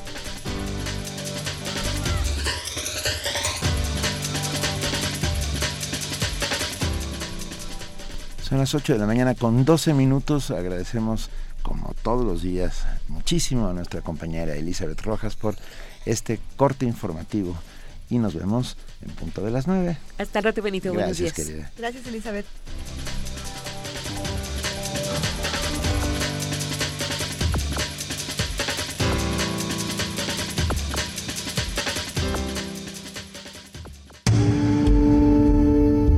movimiento. Donde todos rugen, el puma ronronea. 8 de la mañana con 13 minutos acabamos de recibir una visita y estamos muy contentos. Hay aproximadamente 10 alumnos En un de la momento escuela les vamos a contar.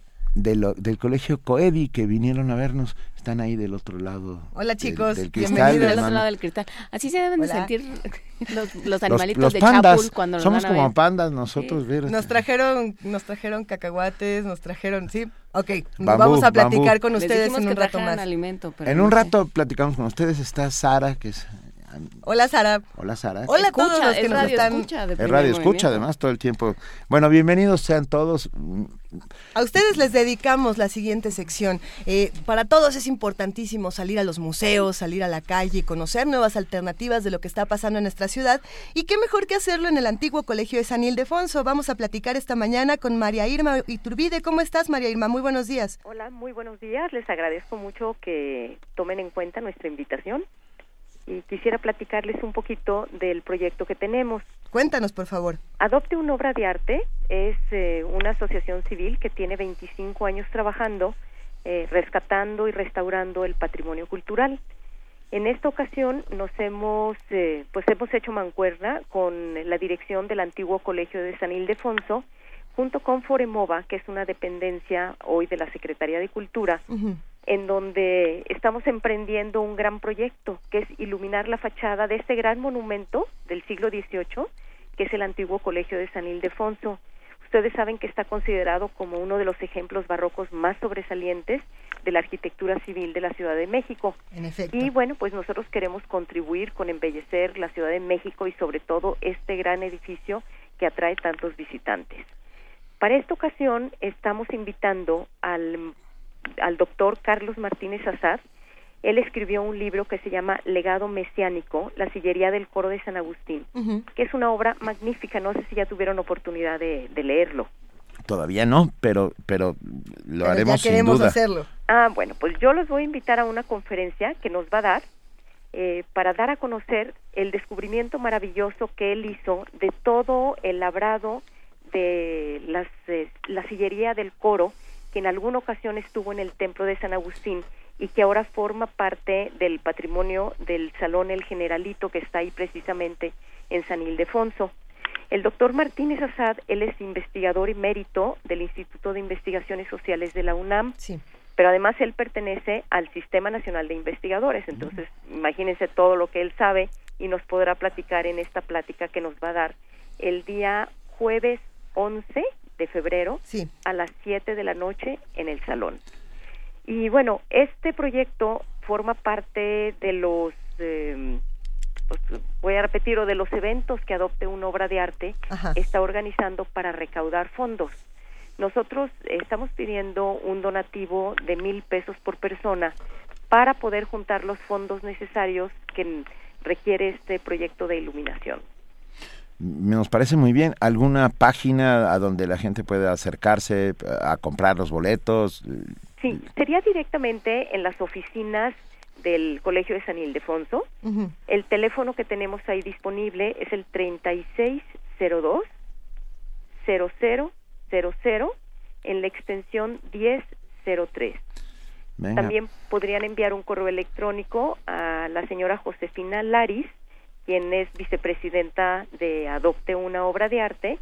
Ella está en la Ciudad de México y ella está también en la coordinación de este evento y su correo es jolar de Josefina Laris jolar arroba gmail.com En este momento subimos toda esta información a redes sociales y a María Irma Iturbe, otro día hablemos sobre todo lo que hace Adopte una obra de arte, porque también hicieron una gran labor en Cuitzeo, si mal no recuerdo. en Cuitzeo, Ah. en Sinsunzan, Sí. en Malinalco. Tenemos 25 años trabajando. No lo sé, me queda clarísimo. Platiquemos un día más a fondo, ¿de acuerdo? Me parece muy bien Por y lo- les agradezco muchísimo la invitación, Benito, Luisa, Un Juana placer. Inés. Un verdadero placer, María Irma. Nos vemos todos el 11 de febrero a las 7 de la noche. Llamemos al 36020000. Será un placer saludarlos personalmente. Un abrazo, Gracias. mil gracias. Abrazo a todo su público. Bye. Gracias, hasta luego. Primer movimiento. Escucha la vida con otro sentido.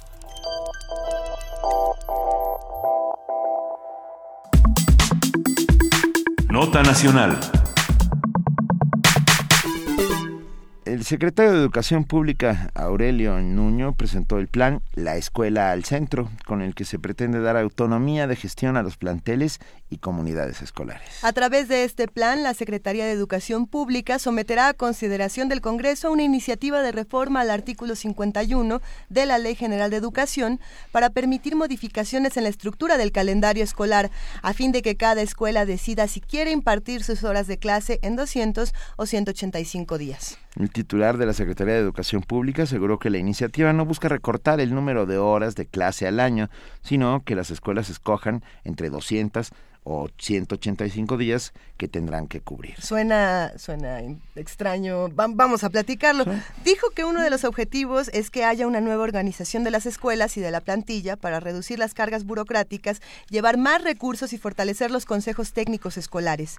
En ese sentido, cada plantel decidirá que, qué día va a realizar sus sesiones, las cuales no necesariamente deberán llevarse a cabo el último viernes de cada mes. Sobre este programa, su planteamiento, sus perspectivas, ¿qué quiere decir? Decir. Hoy conversará con nosotros el doctor Manuel Gil Antón, investigador del Centro de Estudios Sociológicos del Colegio de México, especialista en sociología de la educación, al cual agradecemos de verdad inmensamente que esté esta mañana con nosotros. Doctor Gil Antón, gracias por estar en primer movimiento.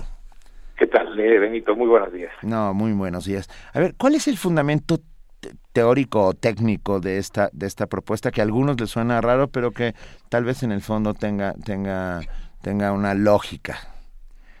Bueno, digamos, parece que la que habría dos, dos, dos temas, ¿no? Esta facultad que va a tener la, la escuela para determinar la cantidad de días, pero no la cantidad de horas que va a trabajar la escuela, es decir, la misma cantidad de horas, alrededor de 800 y un poquito más de horas que tiene el ciclo lectivo, se van a poder impartir en, 180, en el rango de 185 a 200 días. Eso tiene cierto sentido porque, por ejemplo, si vives en Aguascalientes, está la Feria de San Marcos, este, en general los chavos no van. Si estás en una comunidad campesina en la cual los niños tienen que ayudar a sus padres en la cosecha de, X producto, entonces también el, calendario tiene que tener cierta flexibilidad, que de hecho más o menos ya tenía.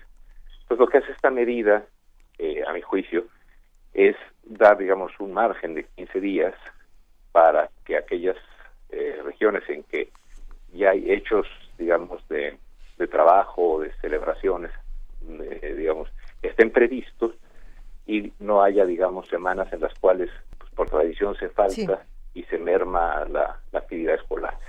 A mí me parece que el problema que hay ahí es que creo que no debe hacerlo cada escuela, sino que debería de ser a nivel de sector, de zona escolar, digo, para armonizar las, las regiones del país, ¿no? ¿Cómo, entonces, cómo se reestructuraría esa parte precisamente? ¿Cómo se selecciona qué escuela sí y qué escuela no? Eh, cada el, lo que dijo el secretario Nuño es que cada escuela lo va a decidir. A mí me parece que debería de haber un, una, digamos, una reunión de directores o de autoridades de esa zona para ver cuál es el, el, mejor el mejor camino, ¿no? La, la mejor duración pero no cada escuela, porque yo 185, yo 192 sería bastante eh, complicado. En principio creo que la idea es que la escuela tenga ese margen de libertad, ¿no? Y por esas razones, así lo entiendo. ¿Qué, qué posibilidades hay de que esto funcione y llegue a buen puerto, eh, doctor? Pues eh, tendremos que verlo. Es decir, no hay... me parece que sí es una cuestión que ya ocurría como me han dicho muchos profesores, pues es mejor regularla, ¿no? Pero, digamos, tendríamos que eh, verificar qué tan importante es. A mí me parece que esta modalidad de 185 o 200 días, o sea, 15 días de margen, no es tan importante en el plan de escuelas al centro como la idea de, eh, eh, digamos, en la lógica de poner la escuela al centro, se decide una cosa que es muy paradójica, se decide desburocratizar a las escuelas, burocratizándolas.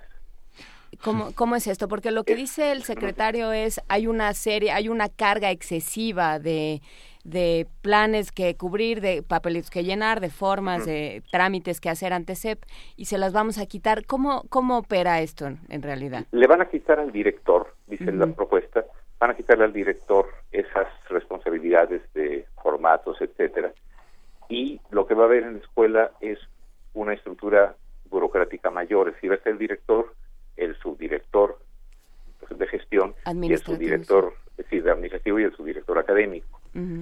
Y es el primer caso en la historia que yo conozco que en vez de eliminar esos trámites que no tienen ningún sentido, tanto del director como de los profesores que llenan y llenan formatos eh, bastante tontos tales como de llevar el control de cada niño cuántas palabras lee en un minuto los viernes, ¿no? En vez, de, en vez de reducir la tramitología, lo que se hace al parecer es dejar la tramitología eh, inútil eh, viva y poner a dos funcionarios adicionales en cada escuela. Lo que a mi juicio hace, además, que esos espacios, tanto el de la subdirección administrativa como la subdirección académica, generen una complicación en la estructura de coordinación de los profesores, porque en vez de que sea el Consejo Técnico Escolar el que pase a tener el primer lugar en cada escuela, empezando por el tiempo completo, lo que vamos a tener son tres autoridades. Por, otro lado, doctor, no, me quedé pensando en el calendario escolar. El calendario escolar que, que rige como una suerte de Biblia laica la vida de los chicos durante, ¿no? Eh, y que de repente será transformado escuela por escuela. ¿Esa es la lógica? ¿O eh, esos 15 días eh, estarán signados dentro del calendario escolar y, cada, y cada escuela decidirá si ah, se toman o no se toman. La, la, idea es que cada escuela al principio del curso tome la decisión de acuerdo a sus circunstancias. A mí lo que me parece es que hacerlo en cada escuela, digamos, entre una escuela que está en una en una calle y a tres calles otra, etcétera, eh, me parece que no tiene tanto sentido. En el campo, por ejemplo, si hay en una zona de influencia cafetalera de cultivo de café, pues debería de, creo, lograrse un acuerdo de las escuelas que están en ese entorno. Si no, sería, digamos, bastante inútil que cada escuela lo hiciera, porque, digamos, no, se, no, no habría como la regularidad que tú llamas muy bien, Benito, de, digamos, la certidumbre de las, de las fechas y de las digo, de los días de clase, incluso para el trabajo de los padres, ¿no? Sí, ¿no? Y, y bueno, yo, yo regresaría, porque creo que es lo que se ha dejado, la discusión que se ha dejado más, más de lado en la opinión pública, es esta, esta segunda parte de la que hablábamos hace un, un momento, doctor, de... Eh, de desburocratizar burocratizando, o sea, en lugar de revisar y decir tiene todo que ser más sencillo y tienen que centrarse en, en la enseñanza, en la enseñanza ¿no? este, vamos a dejar todo igual porque, porque no nos vamos a meter en problemas, pero vamos a poner una persona más y, y además con la cantidad de problemas y de divorcios que han existido entre el gobierno federal y eh, pues eh, las, las altas esferas magisteriales, vamos a poner otro puesto y vamos a crear otra estructura que no sabemos si va a funcionar. Es una estructura muy pesada para la escuela.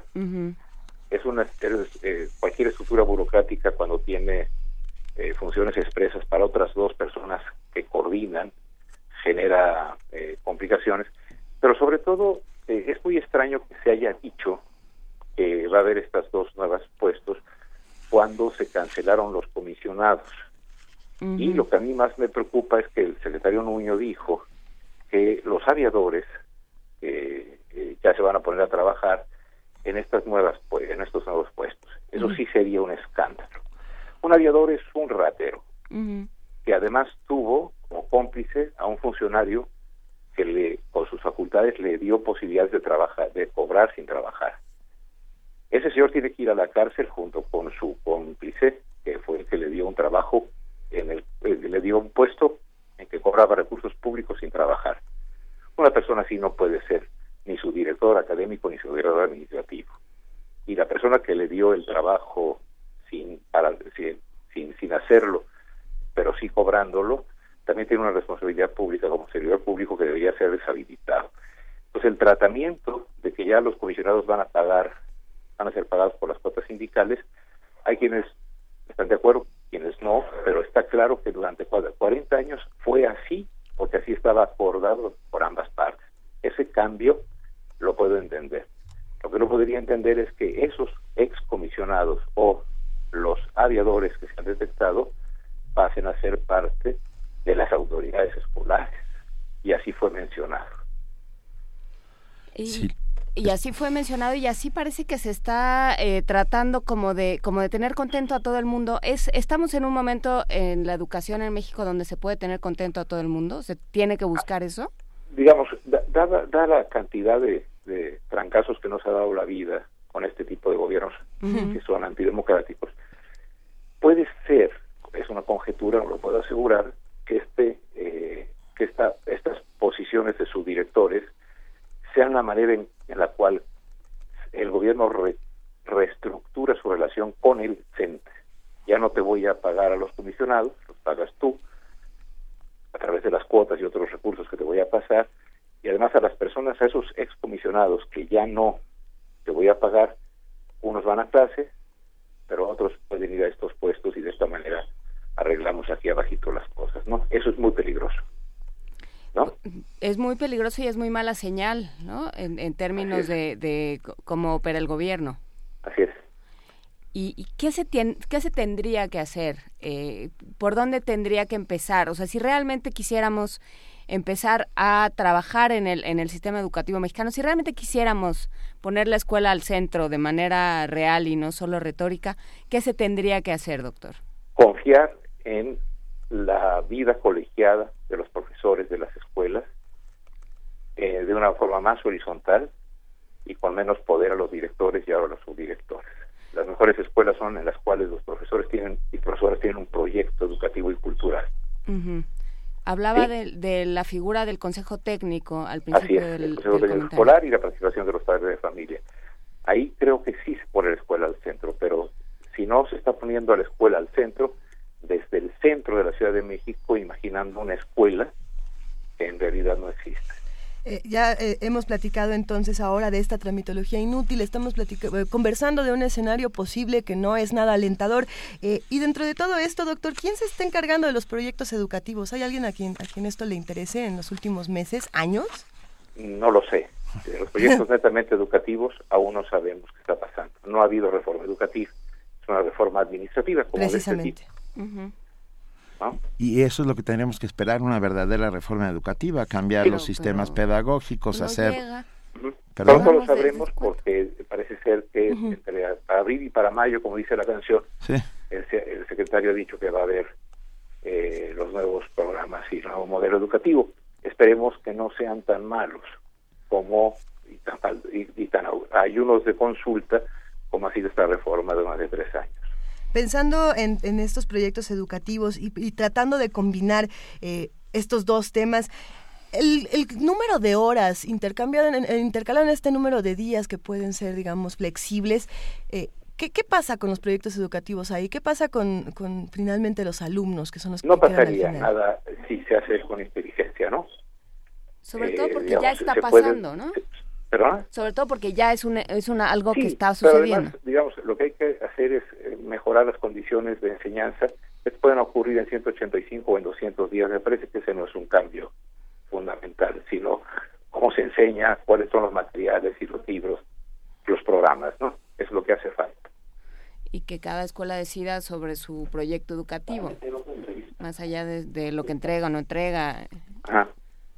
Sí, o sea, lo, lo, esta reforma, llamada educativa, hasta el momento, durante los dos primeros años lo que hizo fue modificar la gestión administrativa del sistema escolar a través de la precarización del trabajo de los profesores mediante la evaluación. Entonces, ahí fue una, una, una reforma administrativa con fuerte componente laboral del, del, digamos, del conjunto del magisterio.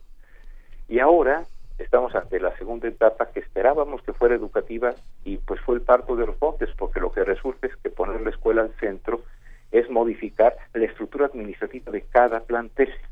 Mm. Pero, ¿para qué modificas la estructura de cada plantel si no está claro cuál va a ser el nuevo modelo educativo, la cual ellos llaman la nueva escuela mexicana. La nueva escuela mexicana fundamentalmente tiene que ser un nuevo proyecto, un nuevo horizonte educativo. De esto ha carecido esta iniciativa del gobierno actual. El presidente Peña Nieto y sus secretarios de Educación no han eh, expuesto, ni consultado, ni puesto en discusión cuál es el nuevo panorama para que haya un crecimiento en la enseñanza, en el aprendizaje y por lo tanto un mejor desarrollo del talento de los niños mexicanos. ¿Y Esa es la gran carencia. Nosotros como ciudadanos podemos integrarnos a este tipo de situaciones, de discusiones. ¿Qué, qué, tendríamos nosotros que hacer en ese sentido para, para poder abonar a los proyectos educativos y tratar de, mejorar estas conversaciones? A mí me parece que eh, está en el mejor de nuestros, de nuestros futuros posibles participar en la discusión de cuál es el tipo de, eh, digamos, de cultura cívica, de construcción ciudadana y de construcción de, fortalecimiento de la inteligencia nacional. Entonces, este tema debe ocuparnos a nosotros, a los ciudadanos en general, a los padres de familia, pero sobre todo tiene que ser, eh, no hay ninguna reforma que haya prosperado sin el apoyo de los profesores y profesoras. Y esta reforma ha concebido a los profesores y a los profesores como cosas que cambiar, no como agentes del cambio. Mm. Y ahí tiene también una de sus grandes, grandes fallas. O como enemigos que apaciguar también, ¿no? De alguna manera. sí, en algunos sitios en la evaluación hubo tres policías por cada profesor evaluado, ¿no? O sea, eh, yo creo que está faltando una capacidad de liderazgo intelectual y está tratando de suplir con una con un muy muy activo sistema de eh, intervenciones desde arriba y desde el centro, haciendo a un lado a la diversidad del país, diversidad de escuelas, diversidad de situaciones, ¿no? Sí, como que no hay nadie que entre en diálogo ni que se ni, ni que realmente se interese por lo que está sucediendo en cada sitio, ¿no? No hay, alguien que esté haciendo. Hay una ausencia de consultas y sobre todo hay un desprecio a la capacidad y al talento de un magisterio que sí tiene también personas que no hacen bien su trabajo, pero contiene también a un montón, a un montón, a una gran cantidad de profesores y profesoras que son estupendos y que se entregan a la chamba pues, como ustedes hacen, como yo trato de hacer, y que, y que merecemos ser tratados como personas, no como cosas a cambiar. Además, yo creo, doctor Gilantón, a reserva de mejor opinión, yo pienso que un maestro crítico, ah, rebelde en el mejor de los sentidos, es el mejor de los maestros, aquel que, que enseña a, aprender a aprender, ¿no? Claro.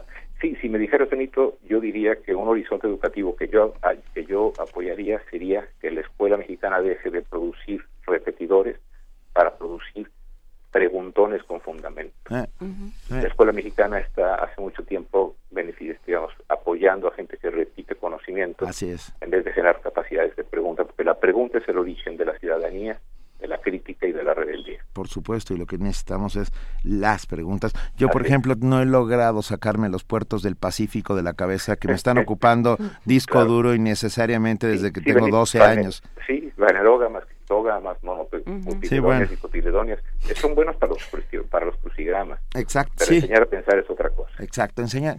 Por ahí deberíamos empezar en la reforma educativa, enseñar a pensar y a ser críticos, autocríticos. Y a hacer preguntas. Y, y hacernos preguntas. Hacer preguntas. Necesitamos un sistema educativo que contribuya a que cada mexicano sea cada vez más preguntón. Eh, así, es. así, es. Agradecemos inmensamente esta conversación, doctor Manuel Gilantón, investigador del Centro de Estudios Sociológicos del Colegio de México, y le proponemos que por supuesto sigamos hablando en cuanto en cuanto haya la más mínima reforma o insurgentes, lo que sea, lo que lo que suceda primero, reforma Peralvillo, como decían los camiones en los 50. Se lo agradecemos enormemente. Cuente conmigo, estoy muy agradecido y sobre todo este espacio nos ha permitido decir que una reforma educativa sin el apoyo y el compromiso de los profesores no tiene futuro. Por supuesto. Muchísimas gracias. No hay de qué. Primer movimiento.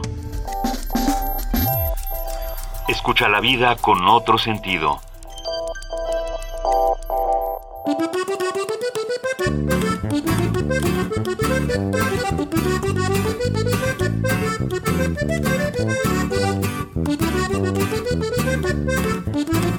Thank you. Corrido, señores, es famosísimo y lo escribió el tremendo autor Francisco Kafka. Metamorfosis lo llamó y este es su título. La historia empieza muy temprano en la mañana. Gregorio se despierta bien a dar sonámbulo y después el miedo lo asaltó súbitamente. Y es que su cuerpo sufrió cambios anatómicos, son muchas patas para ser como la gente. Él se dio cuenta de sus cambios fisiológicos, pues la reacción de su familia fue alarmante. Todos corrieron lejos aterrorizados, impresionados por su aspecto repugnante. A las antenas y patas, que vulgar transformación, que indigna la mutación de Gregorio esa mañana. Sería cual la cucaracha de la famosa canción, sufriendo de igual dolor, solo que sin marihuana. Ay, cucarachita. Traviesa.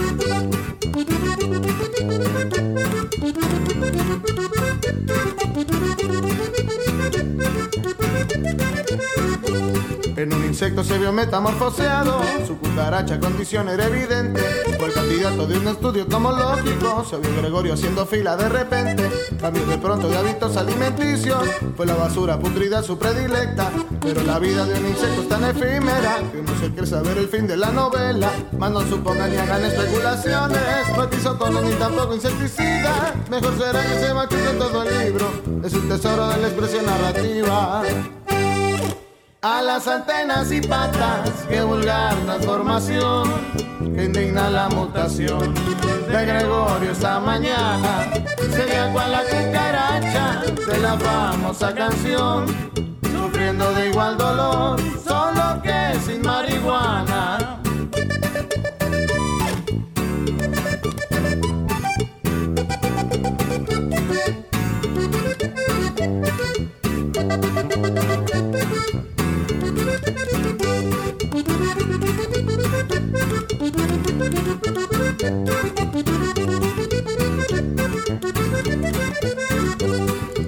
Sería cual la cucaracha de la famosa canción, sufriendo de igual dolor, solo que sin marihuana. Sufriendo de igual dolor, solo que sin marihuana.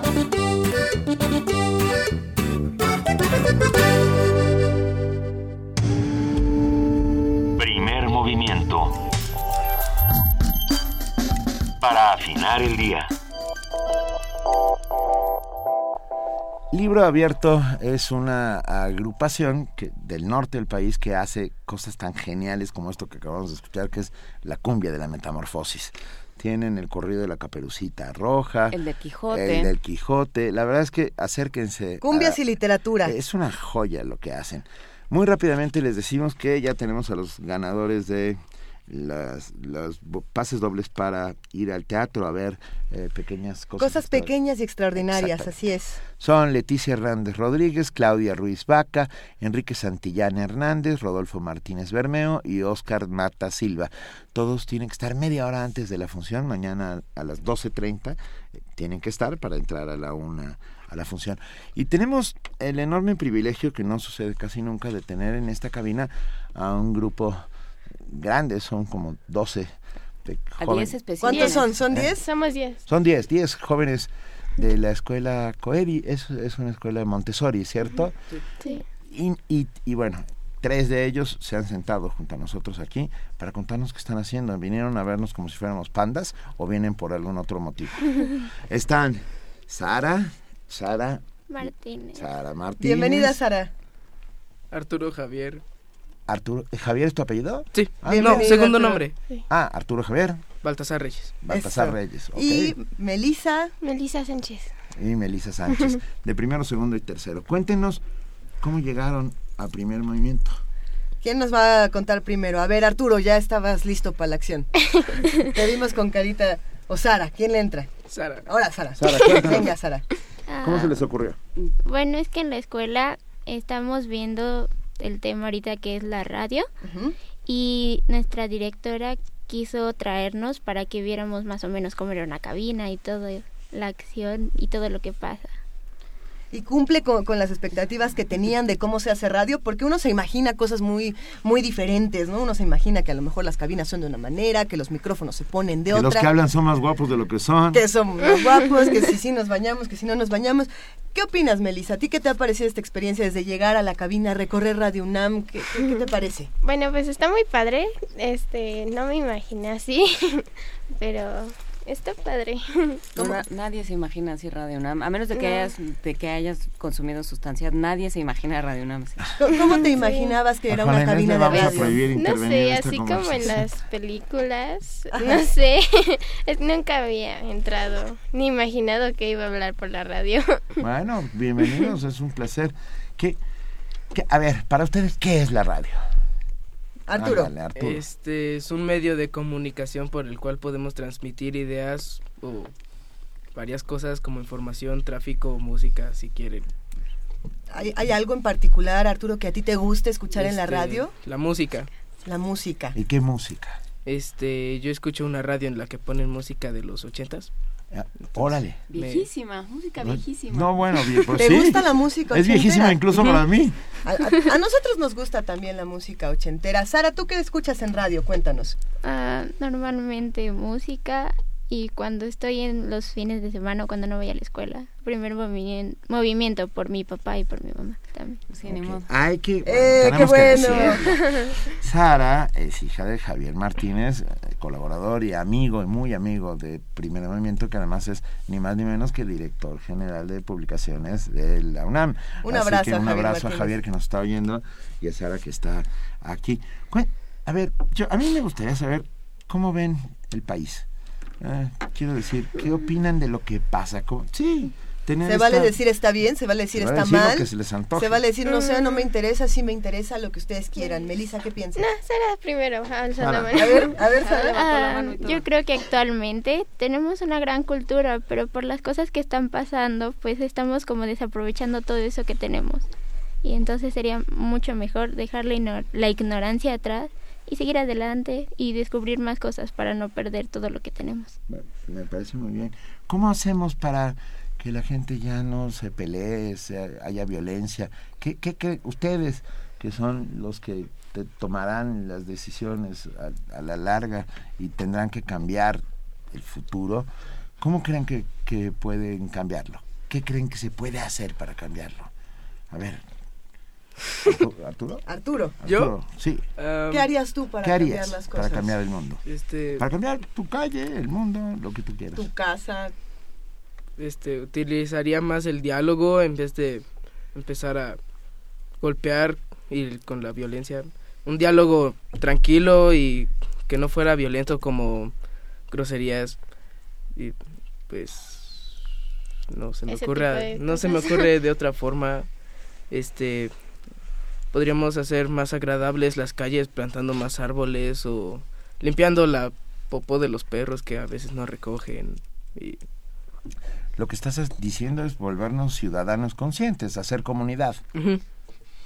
Pensemos que, que, ustedes ya nacieron en una generación, bueno, muchos de nosotros ya nos tocó nacer en una generación donde las redes sociales ya son parte de nuestra vida. Nosotros ya nacimos con el teléfono en la mano, la computadora, la tableta, el no sé qué, y, y, ya tenemos otra idea de cómo son las cosas, ¿no? A lo mejor ustedes ya no están escuchando el radio en su aparatito que tenían en el fondo de la casa, sino que ya lo escuchan caminando con el teléfono y todas estas cosas. Cuando hay tantas discusiones, Melissa, cuando hay tanto que ver, eh, ¿cómo hacemos para verlo? Que más nos gusta y para disfrutar y enriquecer nuestra cultura, como bien decía Sara, eh, a partir de estas cosas, de estos teléfonos. ¿Tú crees que, que, se vale, que está bien? Pues en una parte sí, pero no hay que abusar de ellos. También es válido convivir con personas porque a veces están Nos así. de los demás, Ajá, ¿no? Estamos hablando en familia, a mí me ha pasado y de repente ah, están así en el teléfono mis primos y es así como estamos conviviendo, no estamos así. Claro. Tiene toda la razón. No nos olvidemos de que nos hay sabe, otros aquí. Nos da un enorme gusto tener sangre joven, nueva, con ideas que vengan a, a esta, hasta esta cabina a contarnos que el mundo tiene remedio. Les agradecemos. Sara, gracias por venir, gracias por traer a todo a toda, la, a toda tu ¿Al banda. clan? A toda tu banda. Gracias Arturo, gracias Melissa, gracias al Coedi, gracias a la maestra. Maestra, ¿cómo se llama? Guadalupe Reyes. La maestra Guadalupe Reyes, que está... eh, eso es un puente, ¿no? Sí. A la maestra Guadalupe Reyes que ha venido con 10 alumnos del COEDI a, a ver cómo se hace radio y para nosotros es un inmenso placer tenerlos aquí. Les damos un fuerte abrazo. Quédense va- otro rato. eh, sí, quédense. Vamos, escuchen porque esto que viene es muy importante. Ah, ya lo tenemos directamente, ya está en la línea. Guadalupe Guadalupe Ferrer. Guadalupe Ferrer, directora de la Filmoteca de la UNAM. Muy buenos días, Guadalupe. Benito, buenos días, Juana, buenos días, Luisa, buenos días al, al au- auditorio. Querida Guadalupe, ¿cómo ves que ahora la cabina está llena de, de niños que están listos para hablar de cine, que están emocionados con todos estos temas? No, estaba yo oyendo que algarabía y estaba ya oyendo a que Benito anda diciendo que la maestra tiene nombre de puente ¿Qué tal? vacacional. Pues se llama Guadalupe Reyes. Sí, sí, sí, Está bien bonito. inevitable.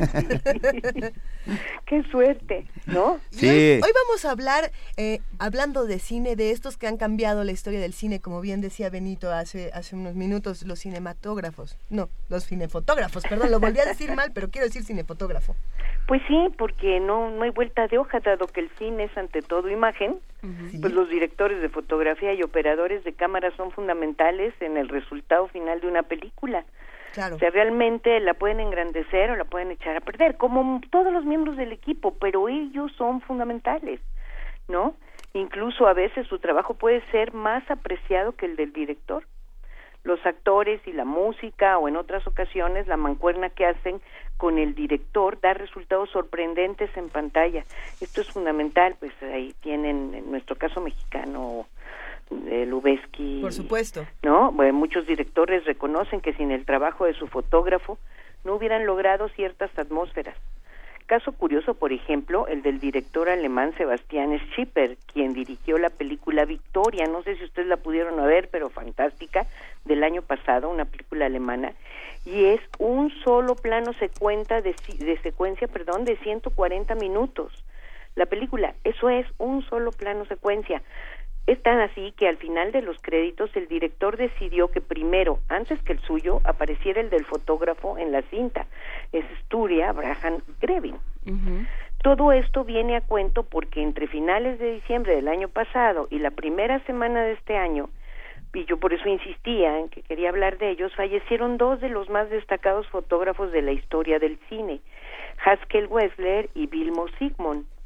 Haskell Wessler, pues Wessler, qué padre pronuncio yo, nació el 6 de febrero de 1922 en Chicago e inició su carrera como fotógrafo en la década de los 50 en producciones de bajo presupuesto y también realizó documentales con contenido social. Será en la década de los 60 cuando ingresa al mundo de Hollywood. En esa década hará la fotografía de la cinta América América, dirigida por Elia Kazan en el 63. Y a partir de entonces combinará su trabajo en la industria con la realización de documentales en donde pone énfasis en su crítica a la política exterior de los Estados Unidos o dando voz a las franjas más pobres de la sociedad norteamericana. Entre sus trabajos para el cine industrial destacan Quien teme a Virginia Woolf, eh, del 66, que es la ópera prima de Mike Nichols, y por la cual él gana un Oscar a la mejor fotografía. Otros trabajos destacados son Atrapados sin salida, ¿se acuerdan ustedes? Sí. Del 75, dirigida por Milos Forman. Esta tierra es mi tierra, del 76, de Hal Halsby, en donde aborda la biografía del cantante de folk Woody Guthrie, y por la cual Wessler obtuvo su segundo Oscar. O sea, hacen fotografía, pero también piensan, crean, dan contenido, ¿no? Es una, en una entrevista la- lo cuestionaron sobre el tema de sus documentales y sus motivaciones políticas, a lo que respondió que cualquier acto de una persona como ser humano y social es un acto político. Por cierto, el operador de cámara del Renacido de González Iñárritu y cuyo director de fotografía es Emanuel Lubezki, inició su carrera con Wessler y su trabajo, si ya vieron la película, lo compartirán conmigo, bajo la guía de Lubezki, se muestra verdaderamente estupendo, es impresionante la el trabajo que hace este operador de cámara. Por su parte, Vilmo Sigmund, quien nació en Szeged, Hungría, emigró a los Estados Unidos después de la invasión soviética a su país, la cual filmó junto con su amigo, el también director de fotografía, Laszlo Kovacs. En Hollywood tuvo que empezar de cero, pero para los 70 comenzó a trabajar con la nueva generación de directores de Hollywood, como Spielberg, que colaboró con él en Loca Evasión, y en encuentros cercanos del tercer tipo en 77. Aquí le dieron a él el Oscar por la mejor fotografía. También colaboró con Michael Cimino en El Cazador. Esa película también la han de tener presente, fue muy impactante. Y La Puerta del Cielo, ¿mandé? De Deer Hunter con, con, Robert De Niro. Exacto. Así es. Y en La Puerta del Cielo con Robert Altman en Los Vividores y en Un Largo Adiós con Brian De Palma en Obsesión, Impacto, La Hoguera de las Vanidades y La Dalia Negra, y con Woody Allen en Melinda Melinda, El Sueño de Cassandra y Conocerás al Hombre de tus Sueños. Sigmund en una entrevista declaró que el trabajo en colaboración con el director es básico para obtener una película de calidad, reconocido por otros directores de fotografía como un maestro en el uso de la luz natural y los filtros, Sigmund deja un legado de cerca de 40 películas, varios de ellos clásicas de la historia del cine. Y yo, perdón mi insistencia, pero quise mencionarlos y ya me estaba quedando lejos pues el, su fallecimiento en este año, pero quise mencionarlos porque con su muerte ellos dejan detrás un ejemplar trabajo de belleza y compromiso con la obra cinematográfica y porque muy raras veces fuera del medio cinematográfico se piensa en estos profesionales que escriben con la luz. Por cierto, si algo caracteriza a nuestro país, a México, es la muy buena calidad de nuestros cinefotógrafos, de los cuales podemos hablar en cualquier otro momento. ¿eh? bueno, e, el inventor de los cielos mexicanos se llama Gabriel Figueroa. Así es, así es. Gracias a él conocimos esos cielos que, que solo existían en sus películas. Y gracias a él la literatura también se transformó, porque a la hora de contar en imágenes se empezó a contar en palabras de otra manera también. Sí, así es. O sea, realmente son importantísimos y realmente, bueno, incluso, por ejemplo, eh, yo no sé si esto sea tan cierto o no, pero se dice que los eh, cinefotógrafos mexicanos tienen este una calidad muy especial porque tienen un contacto con la luz del, eh, que les da nuestra nuestro país que es muy muy curioso que sí pueden hacer juegos muy extraordinarios con luz eh, no sí pensé en a ver, ¿qué sería Tarkovsky sin su director de fotografía? No, bueno. Nada. ¿Estás de acuerdo? habría publicado novelas. Sí, por supuesto. Y luego pensé en otro de los grandes directores de fotografía del mundo, bueno, Lubeski por supuesto, pero ya ya lo había mencionado Guadalupe, no, Vittorio Storaro. Sí. Storaro que hace, por ejemplo, una de las películas más visualmente para mi gusto, impactantes de la historia que es Apocalipsis Now de, Francis Ford Coppola. Y la niña Carmen Limón escribe y dice dónde dejan a Alex Phillips Sr. y Jr. Ah, no, bueno, pues claro, yo, yo por eso dije que eh, vamos a, hacer un, un programa con los cinefotógrafos mexicanos, ¿no? Lo que pasa es que, fíjate, tú me mencionas Estoraro, nosotros sabemos de Figueroa, pero la verdad es que fuera del medio, a Hasles Werner y Vilmo Sigmund, eh, no creas, si yo te los digo así, si te quedas como pensando eh, quiénes son, ¿no? Claro, claro. Y, y, bueno, pues su fallecimiento sí da pie a hacer un recorrido sobre su trabajo. Realmente han sido de los muy requetequete grandes fotógrafos, sí. ¿no? Sí.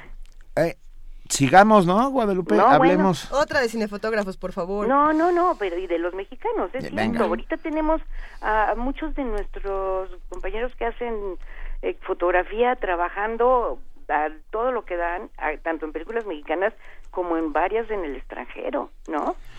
Bueno, pues sí, yo encantada. Venga, ¿Eh? nos, dará un enorme gusto. Guadalupe Ferrer, directora de la Filmoteca de la UNAM, colaboradora de Primer Movimiento queridísima amiga, gracias. Un buen día, muchachos. Abrazo, que estén muy bien, gracias, bye. Primer movimiento. Donde todos rugen, el puma ronronea.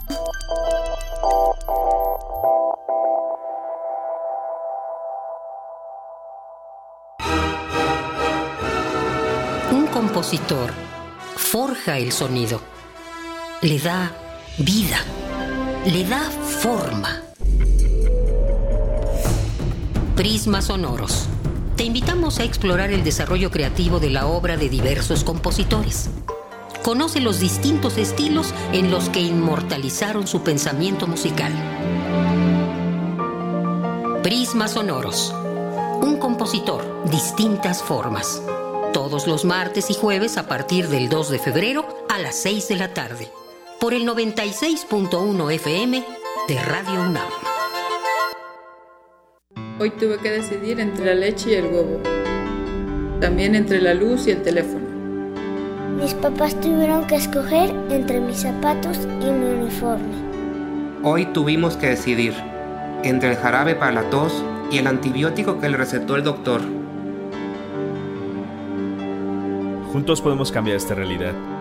Firma la iniciativa para subir el salario, para que nos alcance a todos. Acércate al PRD en tu municipio o visita nomealcanza.org. ¿Cómo describirías a tu país?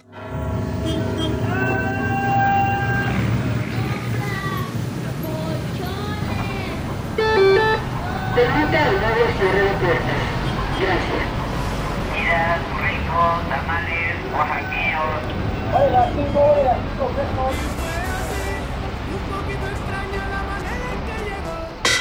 el Instituto de Investigaciones Jurídicas presenta la colección de libros Los mexicanos vistos por sí mismos, los grandes temas nacionales.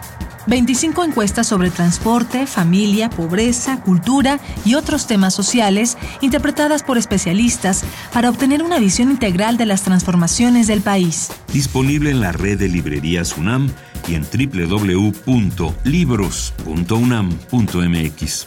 Conoce más acerca de esta colección en www.losmexicanos.unam.mx. Primer movimiento. Información azul y oro. Son las 9 de la mañana, repetimos nuestras redes sociales, estamos en arroba P Movimiento, en diagonal Primer Movimiento UNAM y en el teléfono 55 36 43 39. Nos vamos a nuestro corte informativo de las 9, dándole la bienvenida una vez más a nuestra compañera y amiga Elizabeth Rojas. Muy buenos días, Elizabeth. Buenos días de nuevo, Luisa, Juana Inés. Buenos días a todos. Buenos días.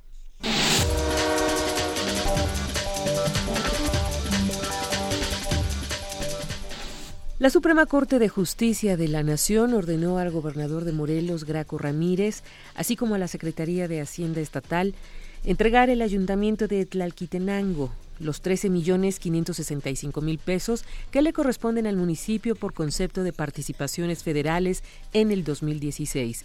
Luego de admitir la controversia presentada por el alcalde, el ministro Javier Laines Potisek indicó que la retención de los más de 13 millones se realizó de manera ilegal afectando la autonomía municipal. La medida cautelar deberá hacerse efectiva por parte del Poder Ejecutivo de Morelos. La Procuradora General de la República, Areli Gómez, anunció que está lista la solicitud de desafuero de la diputada de Sinaloa, Lucero Sánchez López, por haber utilizado documentos falsos al visitar al narcotraficante Joaquín El Chapo Guzmán en el penal del Altiplano. Durante una reunión con senadores del PRI y del Partido Verde, la titular de la PGR aclaró que la diputada es investigada por alterar documentos oficiales y no por sus nexos con el capo ni por la evasión del preso. Un grupo de diputados locales y el presidente del partido Movimiento de Regeneración Nacional, Morena, Martí Batres, interpusieron un amparo colectivo en el Poder Judicial de la Federación contra el reglamento de tránsito. En conferencia, el líder de la bancada de Morena en la Asamblea Legislativa del Distrito Federal, César Cravioto, dijo que en el artículo 22 de la Constitución se establece que no se les puede cobrar a los trabajadores una multa mayor a un día de salario, mientras que en el nuevo reglamento existen multas de hasta 43 mil pesos. El amparo está integrado por 22.272 firmas de ciudadanos. El Banco de México y la Secretaría de Hacienda y Crédito Público extendieron la subasta de dólares hasta el 31 de marzo de este año.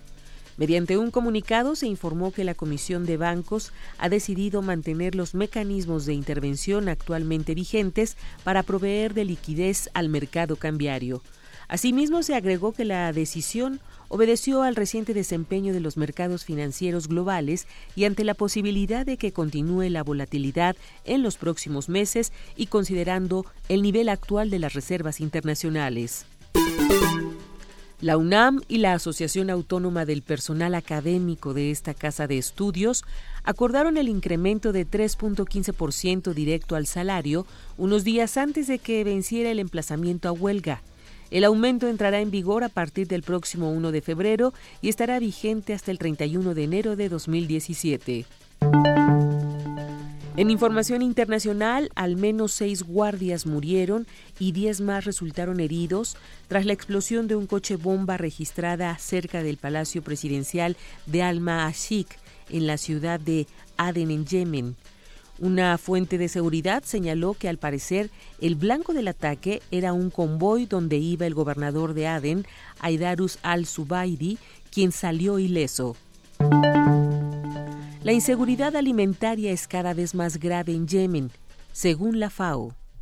Unos 14 millones de personas o más de la mitad de la población de Yemen padece inseguridad alimentaria debido a que el conflicto y los obstáculos a las importaciones han reducido la disponibilidad de alimentos básicos y disparado los precios, alertó este jueves la Organización de Naciones Unidas para la Alimentación y la Agricultura. Esto supone un incremento del 12% en la inseguridad alimentaria desde el pasado junio.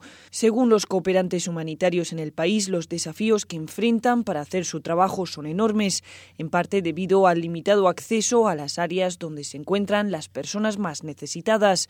Etienne Peter Smith, representante adjunto de la FAO y jefe de equipo de la respuesta de emergencia en Yemen, describió la situación como una crisis olvidada y aseguró que en estas condiciones críticas es más importante que nunca ayudar a las familias a producir sus propios alimentos y reducir su dependencia de importaciones cada vez más costosas. Las estimaciones que tenemos ahora muestran que entre 90 y 95% de los alimentos son importados en Yemen. Es obvio que con la persistencia del conflicto, las necesidades alimentarias serán las mismas, pero la capacidad del país para producir sus propios alimentos no va a ser mayor. La FAO ha aumentado su llamamiento anual de financiación a 25 millones de dólares en 2016 para cubrir las necesidades alimentarias inmediatas de Yemen. Carlota Fluxá, Naciones Unidas, Nueva York. La policía francesa detuvo en el parque de diversiones Euro Disney a un hombre que portaba dos pistolas y un ejemplar del Corán en una bolsa. El sujeto de 28 años y nacionalidad europea no se encuentra fichado por los servicios de seguridad. La policía también detuvo a una mujer que lo acompañaba. La FAO muestra apoyo a la Declaración sobre Seguridad Alimentaria de la CELAC. Los jefes de Estado y de Gobierno de la Comunidad de Estados Latinoamericanos y Caribeños, la CELAC, aprobaron una declaración especial sobre seguridad alimentaria en la que reafirmaron su compromiso con la erradicación del hambre y la buena nutrición. La declaración tuvo lugar durante la jornada de clausura de la cuarta cumbre de la CELAC que se celebró el 26 y 27 de enero en Quito, Ecuador. El director de la FAO, José Graciano da Silva, acudió al evento y reafirmó su apoyo a los países de la región para continuar trabajando unidos frente a los retos para alcanzar la seguridad alimentaria.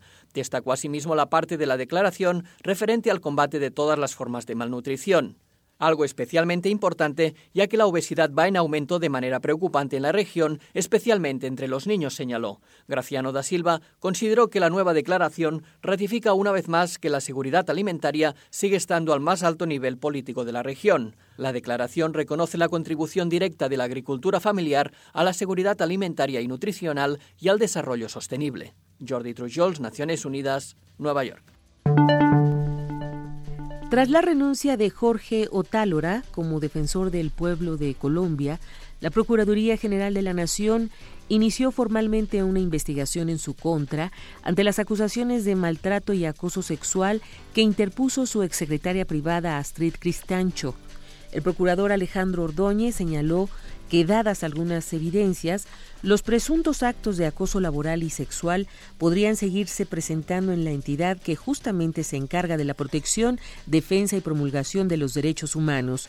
Por su parte, Otálora dijo que dichas acusaciones son un montaje, ya que hubo una relación consentida entre ambos, de la cual su familia tenía conocimiento.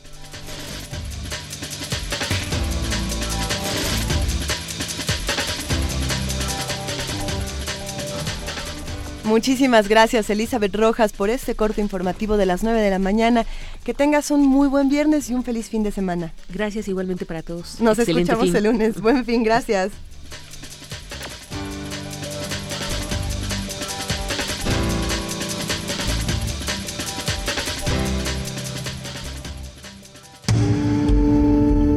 Primer movimiento. Donde la raza habla.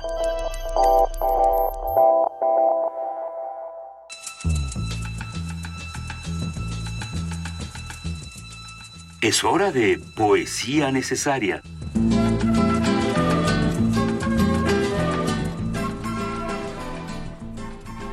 Es hora de poesía necesaria y ¿qué ¿Ya creen? estás lista, Luisa? Estoy lista. Eh, he revisado muchas de las propuestas que nos han mandado, muchas páginas donde podemos encontrar eh, distintos poetas, eh, no, no todos tan conocidos. Nuestros amigos de Cuadribio siempre tienen propuestas muy interesantes.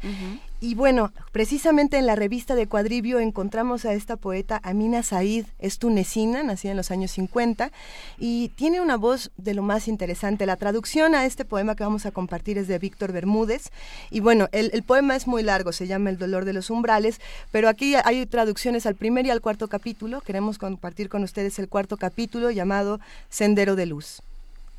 He dormido tres siglos sobre una cama de rocas.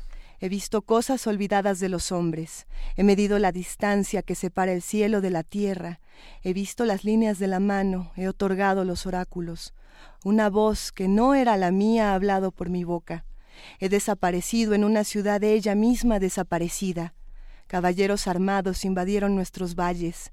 Quedamos a la espera de otras barbaries. El mar se apartó de las puertas de mi ciudad. Me he reconciliado con los ríos de la tierra. He ordenado el día del tatuaje de mis sueños. Mi rostro ha visto mi otro rostro. No he escuchado la voz que me llamaba. La mano que me buscaba no me ha encontrado.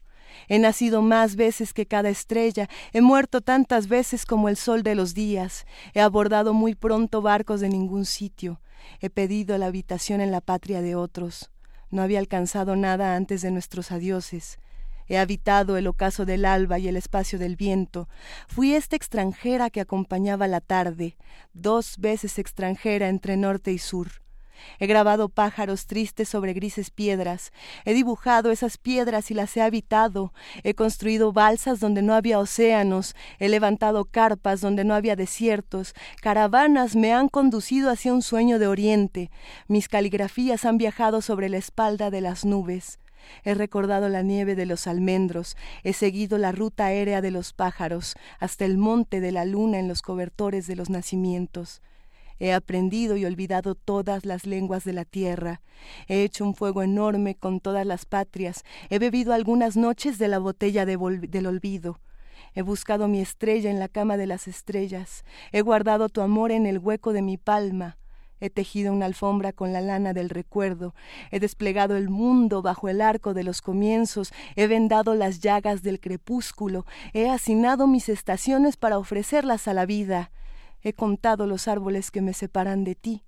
Éramos dos en esta tierra, ahí solos. He apretado un cinturón de palabras alrededor de mi cintura. He recubierto con un sudario la ilusión de los espejos. He cultivado el silencio como una planta rara. Destello tras destello he descifrado la noche. La muerte un tiempo me ha cortejado. He buscado en el sol la dirección del sol. Me he acostado en mi tumba y me he levantado. Me he extraviado, luego reencontrado de un génesis al otro. Te he esperado sin esperarte, hasta que te hicieras poema. He mezclado la carne con la arcilla y la luz. He mezclado el soplo con lo que ya era soplo. He habitado la casa caliente con tu voz. He hecho nacer los recuerdos que no fueron vividos. He ocultado mi amor bajo los pudores de la sombra. Me he preguntado cómo decirlo antes de decirlo y por qué no lo decía. He dicho que era hora de que fuera hacia ti. Me he arrastrado hacia tus labios sobre una cama de zarzas. He creído que lo que nos unía era lo que nos asemejaba. Me he buscado en ti un país, una lengua, alejándome del sueño me he acercado, he oscurecido páginas con la noche del poema, el pájaro negro del silencio las ajaba una a una. Ignoro aún qué lengua me habla y me absuelve. He tomado un sendero de luz que lleva al horizonte, mi país, un aroma de adioses cosechados al filo del tiempo. He desenredado sus orillas como una trenza de alfa. He encontrado un nombre para lo que queda de la infancia, para florecer entre tus brazos. He arrojado las tormentas del recuerdo a un pozo. He dibujado mi amor a la creta sobre una muralla de agua. Nada perdura en la memoria de los hombres. Andaba en mí y lejos de mí. Una sombra a veces se plegaba a mi sombra. En cada partida contaba un lazo. Liberaba el pájaro de fuego de las cenizas de la memoria. Andaba en ti y lejos de ti, me alía al alfabeto de la arena, a las ondulaciones de la ola, a la paz que cierran tus párpados. Mi canto tendrá la imagen de esa paz. He reconocido el alba al alba en su mirada, he deseado similar a los que amo, he preparado la noche para cosecha del sueño, he cortejado lo visible, he abrazado lo invisible, he leído todo de la tierra en el gran libro de la tierra, he presenciado lo efímero y la eternidad del instante. Me he demorado en el umbral de cada umbral. Nuestros muertos llamaban desde la otra orilla. Las líneas de su mundo trazaban nuestras manos. El eco de sus voces se agotaba en la distancia. Los suicidas de la sangre eran tantas piedras en las murallas del tiempo. He de lado mis primeros pasos en el limo de los ríos, me han encallado viva bajo un montón de dunas, han obstruido la caverna, mi sueño se, eterniza, han borrado mi nombre de todos los registros hasta las nupcias de las dos orillas. He llevado en mí el vacío como la boca de un ahogado. Diciembre desapareció detrás del horizonte. He llamado, solo el silencio estuvo atento. He visto los siglos extraviarse hasta nosotros. El granado volverá a florecer entre las estrellas. Mi ciudad cambió de maestros como de ornamenta. Mi tierra, una nube al margen del alba. ¿Por qué buscar un lugar cuando somos el lugar? Mi sombra ha subido un largo camino hasta mí. Un día entré en la casa de la lengua, anidé dos pájaros en el lugar del corazón, atravesé el espejo del poema y él me atravesó, me ha encomendado al destello de la palabra, he dispuesto un amor insumiso a la primavera de los árboles y liberé mis manos para que vuelen las palomas. Primer movimiento. Escucha la vida con otro sentido.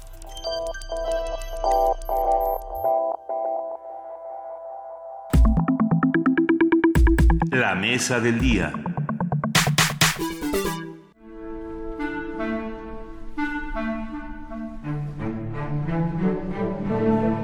El director de orquesta debe poseer grandes conocimientos musicales, tanto a nivel teórico como práctico, para poder transmitir a los integrantes de la orquesta y al público la esencia de una obra musical.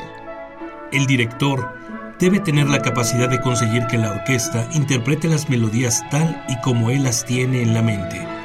Para ello, debe dominar no solamente las técnicas de dirección, sino también técnicas de comunicación verbal y no verbal. Además, es fundamental que el director conozca cómo funciona una orquesta tanto en conjunto como de forma individual cada instrumento. Para esto, el estudio y la práctica de la instrumentación es un ejercicio primordial en su trabajo cotidiano. Todos los músicos de la orquesta tienen que tocar su parte de la melodía coordinándose en cuanto a los criterios de velocidad, ritmo, volumen sonoro y carácter que les indique el director. Además de esto, cada director puede darle a su trabajo una impronta personal.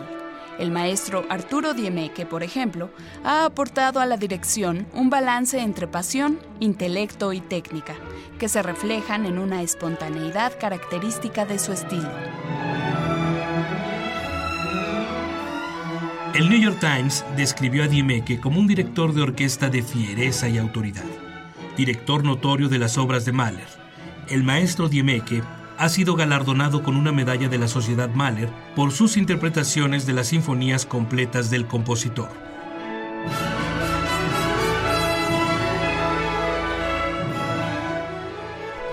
Y con el maravilloso ejercicio radiofónico de la imaginación, en este momento vamos a hacer que Dime que entre dando un brinco espectacular a la cabina de primer movimiento. Sin lugar a dudas, eh, uno de nuestros más importantes, vigorosos, incluso a veces divertido director Siempre. de orquesta. Ah, agradecemos inmensamente tener en la línea al maestro Enrique Diemeque. Gracias, maestro. Gracias a ustedes, buenos días. Es un verdadero placer.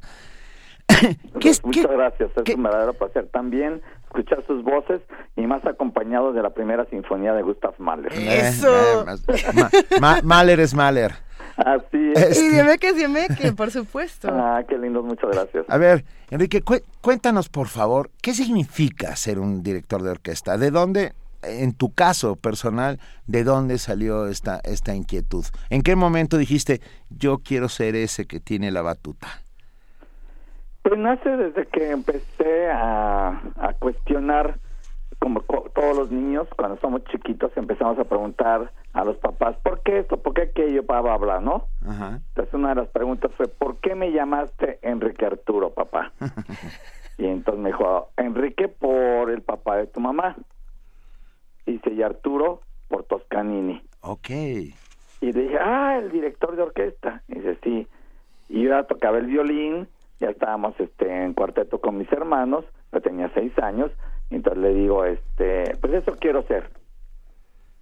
Y me dice mi papá, no, pero ser director de orquesta es muy complicado, es muy difícil, hay que saber muchos instrumentos, hay que, todo lo que acaban de decir ustedes, estudio de psicología grupal, este conocimiento de cada instrumentista, no de los instrumentos, sino instrumentista, porque cada uno tiene su forma de actuar y de pensar, dependiendo del instrumento, de la sección en la que están, este idiomas, historia de la música, la música en sí, todo lo que es la teoría, etcétera, etcétera.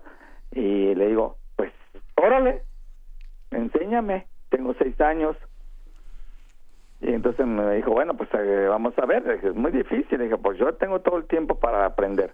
Y entonces fue cuando me puse a estudiar los instrumentos, me puse a estudiar música, me puse a, a leer, a escuchar. En aquella época pues era mucho más difícil encontrar cualquier tipo de información. Muchas veces ni bibliotecas en donde ir a, a escoger libros. Entonces muchas veces era nada más hablar con alguien que supiera. En este caso pues mi papá era un, maestro excelente que había estudiado en conservatorios, entonces tenía muchos conocimientos de la música de, y de la historia. Entonces él era nuestro primer, nuestra primera referencia. Y así es como empieza uno a prepararse, a tocar en grupos, que era otra de las cosas que dijo mi papá, hay que tocar en orquestas, hay que tocar en grupos. Entonces empezamos con el cuarteto, obviamente, y luego una orquesta de cámara, una orquesta sinfónica, y, eh, y así estuve este 10 años haciendo eso, entonces ya a los 16, 17 años decidí que ya era tiempo para irme a estudiar a Estados Unidos en la dirección orquestal, entonces ya fue cuando me fui a estudiar la dirección, pero ya tocaba yo el violín, el piano y el corno francés. Wow.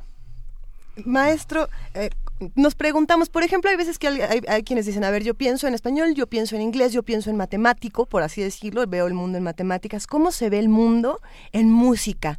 ¿Cómo pensamos musicalmente?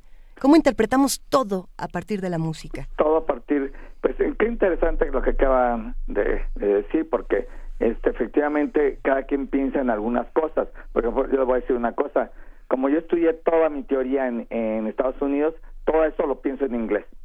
Siempre me cuesta trabajo decir las cosas, este, apenas tengo que pensarlas, o cuando hablo este, música, música, pienso en solfeo, pienso en francés, porque fue lo que estudié también. Entonces, este, en el solfeo nosotros empezamos a ver la música. Y mi papá lo que nos enseñó que el solfeo no era lo que enseñaban en las escuelas, eso aburrido de hacer do, re, mi, fa, sol, fa, mi, re, do, do, mi, re. Eso es aburrido, ¿no? Mi papá, no. Cada nota que acabas tú de decir tiene una sílaba. Esa sílaba significa algo. Entonces, si tú vas a hacer, por ejemplo, ahorita que escuchamos pam, pam, pam, pam, pam, pam, pam, ¿no? Es re, la, re, mi, fa, sol, la, si, do, re, do, si, la, fa, sol, la, si, do, si, la, sol, mi, fa, sol, la, si, la, si, do, re, do, re, mi, fa, mi.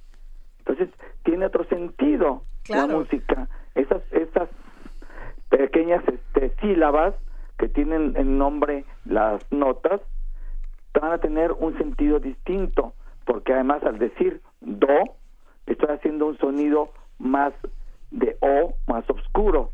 Si digo sol, le pongo una L, entonces va a tener una resonancia. Si digo sí, va a ser más brillante. Y si decimos mi, también es un poco brillante, pero también como que más íntimo, porque es mi, yo, este, mío, ¿no? Entonces así se conectaba y así aprendimos la música con mi papá y la entonces cada vez que hablamos de música y hablamos de tonalidades o hablamos de este de melodías, estamos pensando en algo que nos está describiendo eso. Entonces poco a poco empieza uno a crear una fantasía, empieza uno a crear este de esa fantasía una realidad. Entonces está entrando a uno a dimensiones distintas no se queda uno nada más en el papel, no se queda uno nada más en la teoría, se va uno a todo aquello que el compositor hubiera querido decirnos, que nos está diciendo efectivamente, nada más que uno tiene que saber leerlo. ¿Cuál fue, Enrique Diemeque, el primer eh, director de orquesta que tuviste eh, en vivo y dijiste, y tu mundo cambió, algo explotó dentro de tu cabeza? Bueno, primerito, primerito fue mi papá. Ok. Este, y luego de ahí, eh, pues este, cuando nos llevó a ver la, la película de fantasía, ¿Mm? que llegaba a México, este, y fuimos a verla y pues era Leopold Stokowski. Eh, era Mickey haciendo el aprendiz de brujo, ¿no? Con el aprendiz de brujo era Mickey el que hacía precisamente los eh, la interpretación de ese personaje de un aprendiz, pero la música estaba dirigida por Stokowski ah, y pasó un momento cuando al principio del fantasía Stokowski sale eh, con la orquesta enfrente y él empieza a hacer ¿se acuerdan? Claro. Claro. Y entonces, y al final, ya cuando termina, este Mickey va y le jala la cola del, del frac a Stokowski. Cierto. Y entonces todo eso, o sea, yo me quedé súper impactado. Y por cierto, mi hermano siempre me bromeaba a mí porque mi nombre es Enrique Arturo, ¿no? Pero en inglés hubiera sido Henry. Estudiábamos inglés y a mí no me gustaba el nombre de Henry. Y entonces mi hermano dice, no, ya sé qué vas a hacer, vas a hacer Henrosky, como Stokowski. y desde entonces me dicen Henros. Déjame, eh, la, tú tocas muchos instrumentos, pero tal vez el más importante y poderoso que tienes en tus manos se llama batuta. ¿Qué significa tener una batuta en las manos? Bueno, pues significa muchas cosas. Por cierto que yo ya no la tengo, ¿eh? La dejé. Ah, ya, ¿Ya es sin batuta, a pura mano? A pura mano limpia. Ok. Ahora sí. Y no viene nada más desde... ¿Usted se acuerda que Tokovsky dirigía sin batuta? Sí, cierto. Entonces, yo empecé a dirigir con batuta porque así era la exigencia. La convención. La convención, exactamente, que la batuta, algunos decían la varita mágica, que convierte todo lo que uno va marcando en fantasía y que va convirtiendo uno en realidad esas cosas.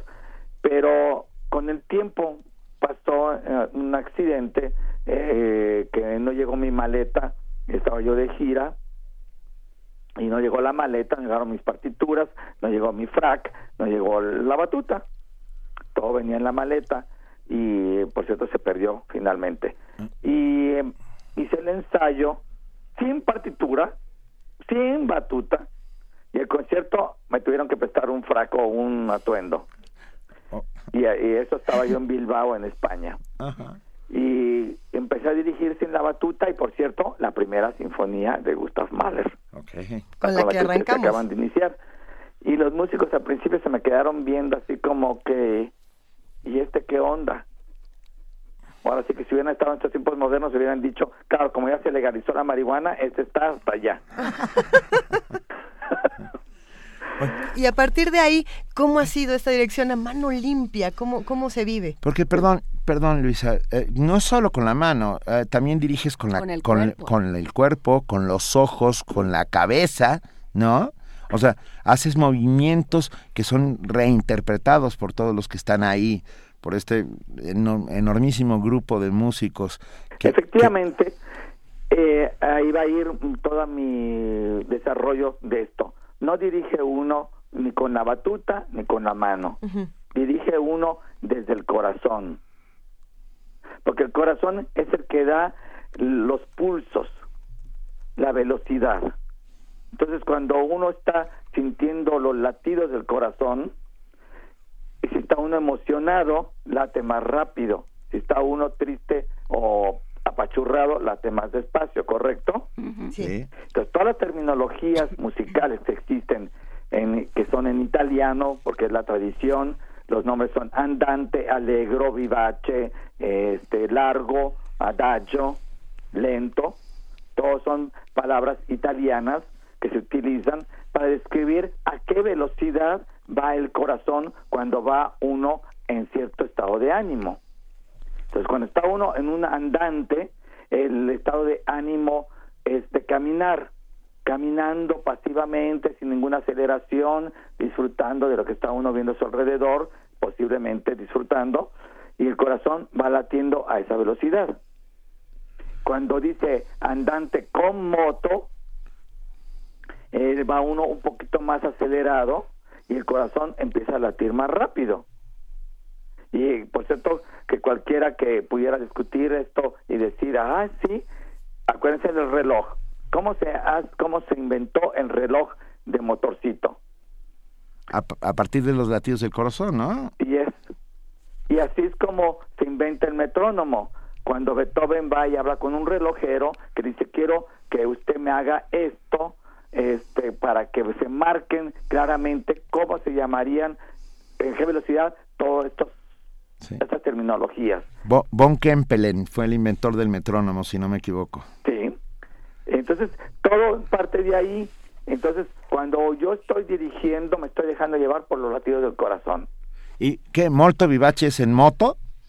Molto vivace, Sí. es decir, que está muy alegre. Muy alegre, que vas muy rápido, pues. Es decir, que está muy muy contento uno. Ya de repente le dijeron a una artista, te ganaste este o tal cosa o, o te miró ella muy bonito, te tiró el pañuelo y ahora tú vas corriendo por ella y ella ya se dio cuenta que viene, entonces ya estás muy alegre y vas apresurado. Vivache es todavía más rápido, ya cuando se ganó uno la lotería y prestos cuando ya la va uno a ir a cobrar. Qué, qué maravilla. Esta es la mejor explicación que he tenido nunca en mi vida sobre esto. ¿Eh? Me quedé pensando, ha- hay, hay compositores más difíciles de dirigir que otros. Yo eh, es una soy un absoluto lego pero- y sin embargo noto, o por lo menos lo veo, que en el caso de Wagner hay momentos en que todos los instrumentos están tocando al mismo tiempo. Ah, ¿cuál, ¿Cuál crees que sea el compositor más difícil de dirigir? Más complejo. Pues mira, vamos a ponerlo, en, de- eh, esa pregunta tiene dos tipos de contestaciones. Porque una es lo más complejo y otra es lo más sencillo. Lo más complejo vienen siendo las obras modernas, las que vienen perdiendo ya todo lo que es estructura, que viene siendo la melodía, este, el ritmo y la armonía. Cuando se va perdiendo todo eso, uno tiene que buscar en dónde se, de dónde se prendió el compositor, qué fue lo que tenía en su mente, qué es lo que estaba haciendo. Entonces, como les digo a muchos, esto, esto es como Nash, que él veía una serie de números ahí y los leía todos según la importancia. Y así hay compositores, entonces son muy complejos, que muchas veces uno dice, ay caray, estos sí que estaban medio locos. Y luego están los que son completamente muy sencillos, que dice uno, ¿y cómo voy a hacer música de tan cosa tan simple? Y tan, tan, tan clara y tan nítida. Entonces, ahí se da uno cuenta que a veces lo más sencillo es lo más difícil. Y, y, tiene que ver con, con, la sensibilidad de una época, digamos, tiene uno que ser fiel a la época para dirigir y decir, no, en este, la tradición en este momento dictaba que tenía que ser eh, con esta manera, con estas modulaciones y estas tesituras. Tiene que ver absolutamente con todo. Cada compositor precisamente tiene su este propio estilo y según sus épocas cada uno iba escribiendo y desarrollando según fuese eso. Digamos, para decirles así a grandes rasgos, rapidito. El barroco, que viene más tarde de la época barroca de la pintura y de la arquitectura, porque eso se inició muchísimo antes. Que la, que la época barroca de la música empieza en a finales de los 1600 y para entonces ya la arquitectura y la pintura barroca ya había estado en todo apogeo. El maya empezaba a, a cambiar, ¿no? Pero ¿qué es el barroco? Todos los adornos sobre los adornos, como parecía también en la arquitectura. Entonces tenemos ahí a Bach, tenemos ahí a Händel, eh, para decir unos, nada más, porque hay muchos más pero para referirnos rápidamente. Luego entramos a otro pequeño que se llamaba el rococó y luego llegamos al clásico. En el clásico pues tenemos a Mozart y tenemos a Haydn como de los grandes expositores del clasicismo. Clasicismo que era que ya la música se componía de una manera para ser tocada y no para acompañar ni al canto ni a la danza que era como se hacía mucha de la música, se escribía para que se pudiera bailar o con una idea dancística o de canto, ya sea religioso o de canto popular. Entonces la música en el periodo clásico era se escribía para que se escuchara y los compositores escribían con técnicas eh, para poder hacer que la gente entendiera los temas, entendiera las rimas. Por ejemplo, ese rato que estaban haciendo ustedes poesía, las rimas poéticas, también existen rimas en, el, en la música, que nosotros llamamos frases. Entonces la melodía tiene una frase que se puede repetir de X y, etcétera. Después entramos a una época ya con Beethoven, de una época que nos va llevando al romanticismo, así como en la literatura el romanticismo este tuvo una parte muy importante y lo vemos cómo se desarrolla este con una época de Goethe en la literatura, que tenía su propia forma de escribir, pero luego ahí, ahí empieza el romanticismo. Y después entra también en la música el romanticismo. Schiller y Goethe, eh, acá Beethoven, que empiezan a desarrollar que la, la, participación de los sentimientos, la descripción de los personajes en su forma sentimental era la parte importante. Entonces esos cambios de ánimo, de alegría y de tristeza y de abruptos eran parte del romanticismo. Y la gente empezaba a componer así y era estilo morir de amor. Hoy, hoy en día ya no, ¿verdad? Porque hacemos un Twitter y ya perdimos 400 amantes ahí o ganamos 5000. en aquella época se moría uno a vez y era uno un héroe. Morirse de amor era lo que uno esperaba, que me viese, que yo lo viese, esto, que ella me viese. Ya, se moría uno de éxtasis. En Wagner se mueren todos. Todos, todos, todos, todos, todos. Es, es el hiperromanticismo. Sí. Y después del hiperromanticismo, obviamente, vienen ya a desarrollarse los este románticos y luego los impresionistas en Francia y luego vienen de la época moderna que va cambiando como el mundo va cambiando, que viene la época de este industrial y que ya todo en lugar de ser el campo es dentro de una fábrica la puntualidad este el, salir puntual o entrar puntual era muy importante hacer las cosas metódicamente y la música se va convirtiendo en eso también y van a entrar, después empiezan a romper esquemas y empiezan a hacer cosas muy distintas. Entonces, cada vez uno de esos compositores nos va a hacer una petición musical distinta. Y ahí es donde uno estudia para poder que los músicos todos unifiquemos los criterios y podamos hacer una interpretación colectiva. Que después los beneficiados van a ser los que escuchan. Qué maravilla.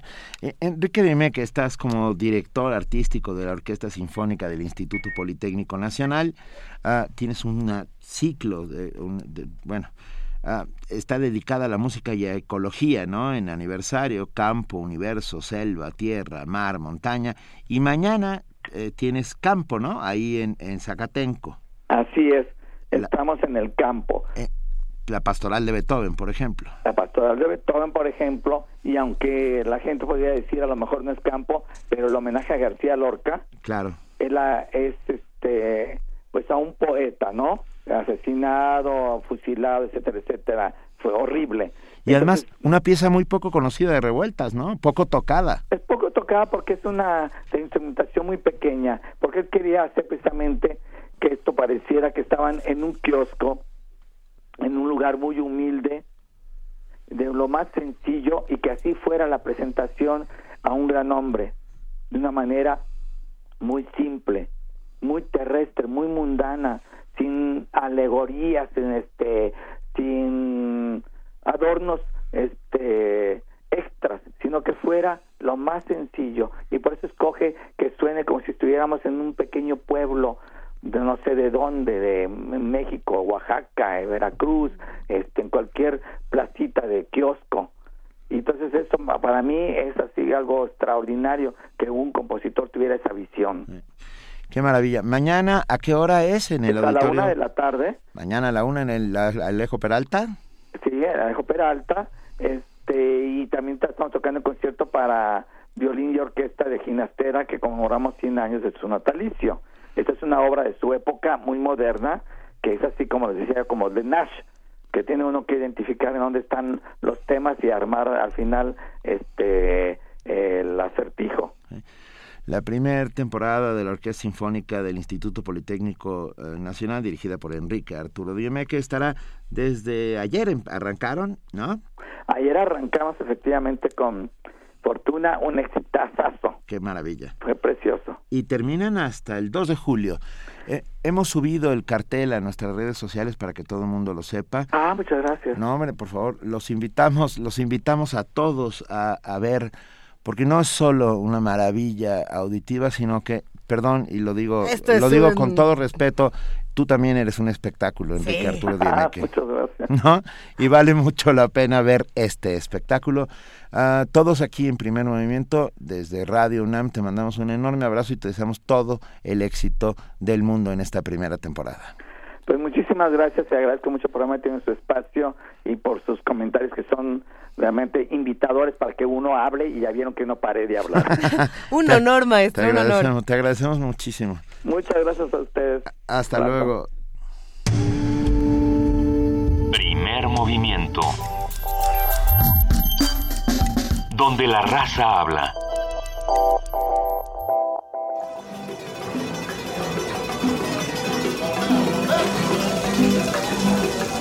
Comida criolla se rifa aquí en Veracruz. Esa combinación de, de, dulce con salado es típico de Veracruz. Si este documental no habla de las tortas cubanas, sería un crimen.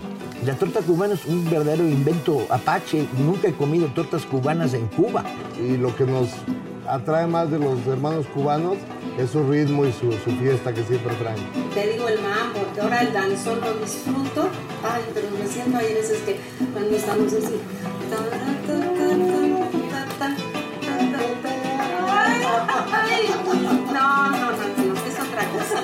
También usamos mucha guayabera respecto al calor que, que llevamos y creo que tenemos una afinidad enorme con ese país hermano, con esa nación.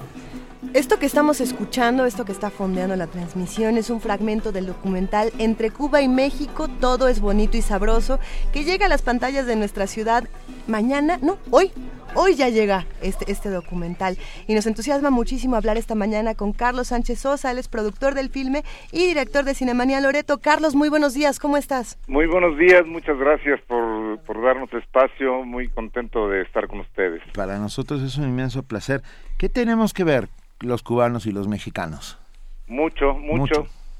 Desde los primeras, eh, las primeras notas históricas, digamos, bueno, Cortés llegó a México viniendo de Santiago de Cuba, este y hay otros grandes momentos como Martí, Juárez, eh, Mella, este, Fidel aquí en México, toda esta historia es, es parte de lo que tenemos que ver con ellos, ¿no? Claro.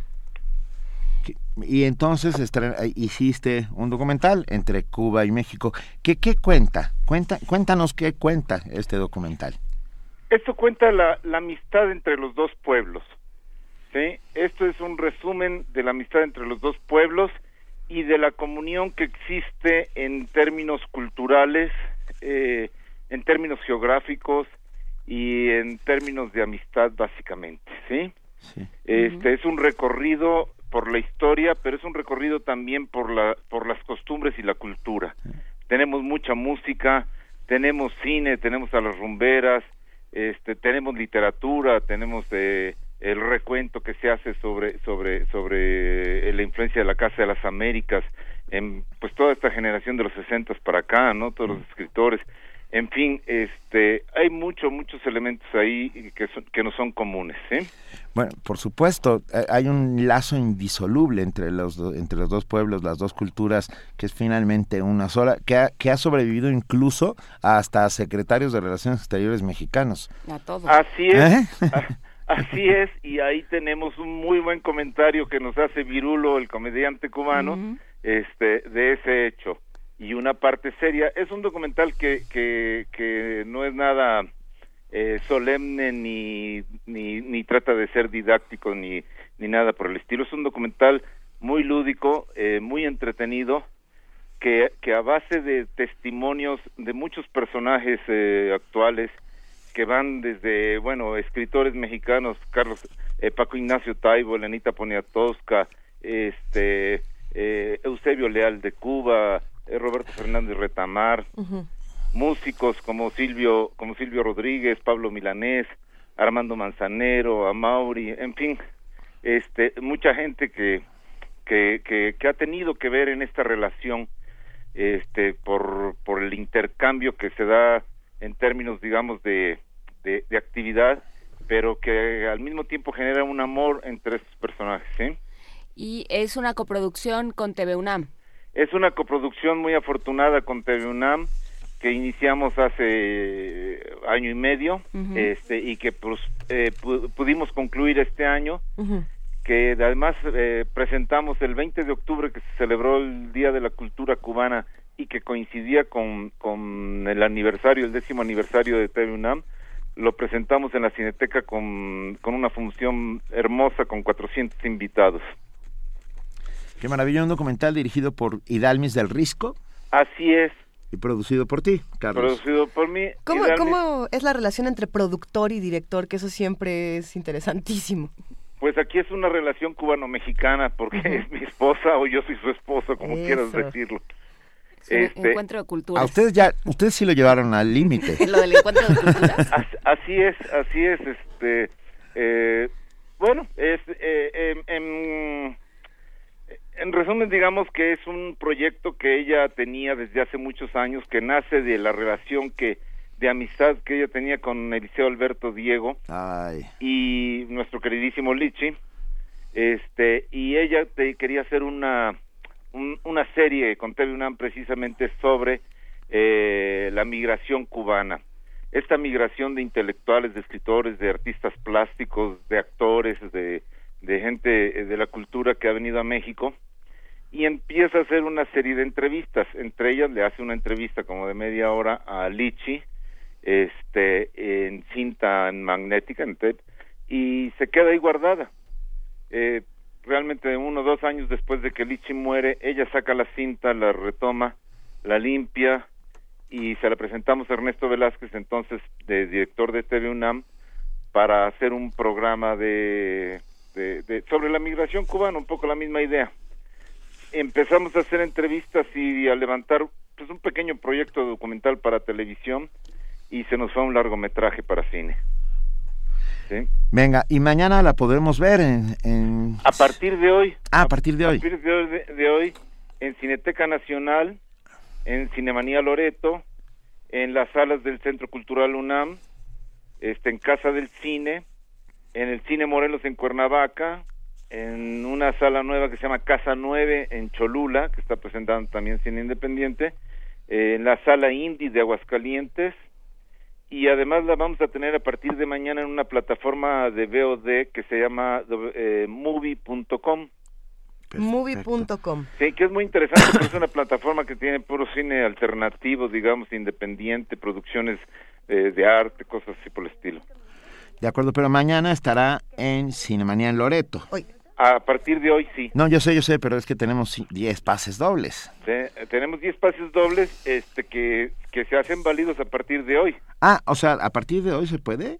A Sí, sí, partir para- de hoy a las... Lo que pasa es que no, per- permítanme porque creo que dará- no da- va a dar tiempo de que lo recojan y vayan, ¿no? Pero bueno, si nos pasan la Ah, lista. se recogen, en, van a recogerse en taquilla, ¿no? Van a recogerse en taquilla. Ok. Ustedes- Va, tenemos 10 pases dobles para ver eh, entre sí, entre Cuba y México en Cinemanía Loreto. Vamos a dar 5 por Facebook en el muro. Nada más pongan su nombre y digan quiero Quiero quiero ir. quiero Cuba y 5 Quiero por mojito. Sí, eso. y Porque sí- los pases dobles van acompañados de su mojito para las funciones de la tarde. Acuérdate que en Cinemanía tenemos en un cabina. sabroso bar. ¿Qué ¿Estás hablando en serio? Estoy hablando en serio. Creo que se acabaron los pases dobles en este instante. Bueno, y tenemos cinco por Facebook eh, en el muro, pongan su nombre, y cinco por Twitter con el hashtag Cuba y México. No sabes cuánto te agradecemos eh, haber estado esta mañana con nosotros, Carlos Sánchez. O sea, que tengan un enorme éxito entre Gracias. Cuba y México, este documental de Hidalmis del Risco. Gracias. En la página de Facebook de Entre Cuba y México pueden ver los horarios de las diferentes salas. Perfecto. Perfecto, mil gracias, Un abrazo y Carlos. muchas Muchas gracias. gracias a ustedes.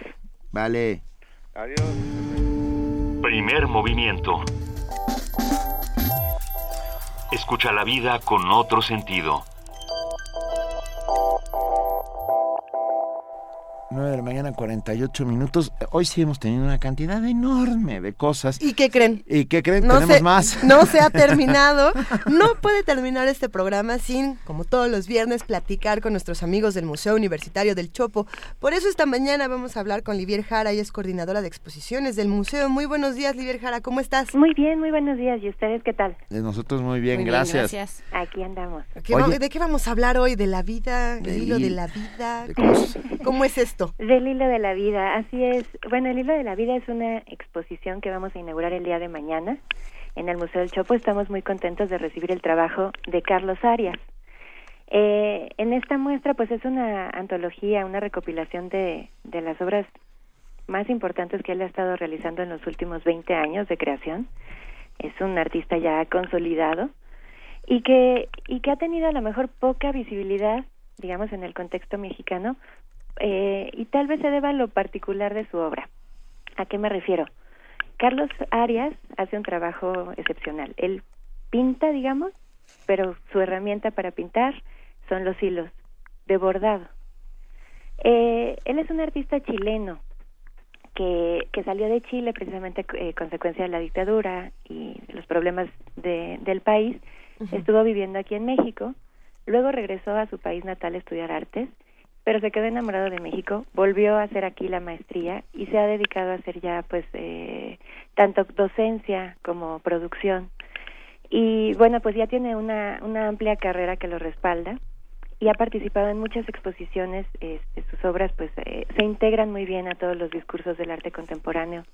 Ha estado en muestras eh, internacionales y nacionales. Aquí, por ejemplo, en la era de la discrepancia, esta exposición importantísima que, que se hizo también en la UNAM, eh, sus obras estuvieron parte ahí, pero no había tenido como tal una exposición individual, sino hasta el año pasado que la Universidad de las Américas de Puebla eh, pues hizo este esfuerzo de juntar las colecciones y las obras que tenía también él, propiedad de él, eh, en una muestra que así se llama, ¿no? El hilo de la vida y que muestra todos los bordados hechos desde el 94 al 2015 por Carlos Arias. Sue- Suena padrísimo. ¿A partir de qué hora podemos llegar al Museo del Chopo a verla? A partir de las 12 del día vamos a estar ahí. Eh, como les cuento, la exposición ya se presentó antes en Puebla y quisimos aprovechar el esfuerzo institucional enorme de haber reunido todas esas colecciones, traerla aquí al DF y además se completa con otras obras que coleccionistas eh, que no habían podido prestar sus piezas para Puebla las están integrando aquí, entonces vamos a tener 74 piezas, es una exposición grande. Es grande, sí. Sí, que se presenta en dos salas del museo, en la Galería Helen Escobedo y en la Galería Rampas. Entonces, bueno, pues eh, vale mucho la pena la oportunidad de, de ver todas estas piezas reunidas, ¿no? Parece ser que entonces tenemos que planear un día completo para irnos a recorrer todo el Museo del Chopo y disfrutar de todas las exposiciones que tienen por allá. Pues ojalá que sí, lo planeen como, como dices, completo. hay, hay lugares muy ricos para comer alrededor del museo. Y saben que, bueno, pues estas oportunidades de las inauguraciones son este justo esas coincidencias entre el tras bambalinas, ¿no? Todos los que estamos trabajando detrás de la exposición para llevarla a cabo, para montarla, para hacer el diseño, la difusión, todo lo que implica llevar a cabo la, la exposición, el propio artista que ha estado, ha estado colaborando con nosotros muy de la mano y esa es la coincidencia con el público, entonces es esa como apertura de puerta en la que nos encontramos lo- el público y los que estamos detrás de, de la creación de exposiciones. Es una muy buena oportunidad de coincidir. Pues venga, será seguramente un éxito. Estamos invitando a todos a partir de mañana en el Museo del Chopo. Ustedes saben dónde está el Museo del Chopo. Ahí. Da, recuérdame la dirección, por favor, Livier. Es... Ay, Es la colonia Bueno. Santa María de la Ribera. Bueno, bueno. Sí. Sí, sí, sí. En Santa María de la Ribera, efectivamente, eh, les queda muy bien la estación del Metrobús Chopo. Ah, Quedan cerquita también el Metro Revolución, eh, el Metro San Cosme. Eh, y eh, vamos a abrir a partir de mañana. La exposición estará abierta de miércoles a domingo. Este, bueno, los miércoles hay entrada libre, entonces pues no se la pueden perder. Claro que no. Gracias, Livier Jara. El hilo de la vida, bordados de 1994-2015 de Carlos Arias en el Museo del Chopo. Un gran abrazo para todos los amigos del Chopo. Muchas gracias, Benito, se los hago llegar. Igualmente les mandamos un abrazo para este frío. Va. Gracias, Que abrazo abrazo, Hasta abrazo luego. para el Hasta frío. luego. Venga. Primer movimiento. Donde la raza habla.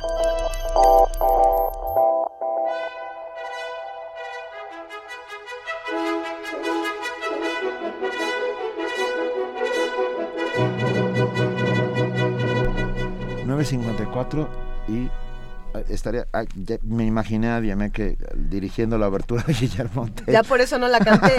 Mejor se lo dejamos a Dime que ya está aquí en la cabina de primer movimiento Radio UNAM. Frida Saldívar, muy buenos días, Frida, ¿cómo estás? Bien, muy buenos días a todos. ¿Qué va a pasar hoy, Frida? Cuéntanos. En el 96.1 de FM a la 1 de la tarde tenemos Creación Viva, a la 1.30 Tejiendo Géneros, la retransmisión. A las 3 de la tarde Gabinete de Curiosidades, presentando bastidor acústico de Angry Matisse. Y a las 3.50 el corte informativo de la tarde en Buffet Babel. A las 6 de la tarde la retransmisión de El Este y de 7 a 8 podrán disfrutar el panorama, bueno, el programa Panorama del Jazz. Y hoy tenemos concierto aquí en Radio UNAM de 21 a 22 horas. Tenemos el concierto de Chris Lobo Group en la sala Julián Carrillo en Adolfo Prieto 133, cerca del Metrobús Amores.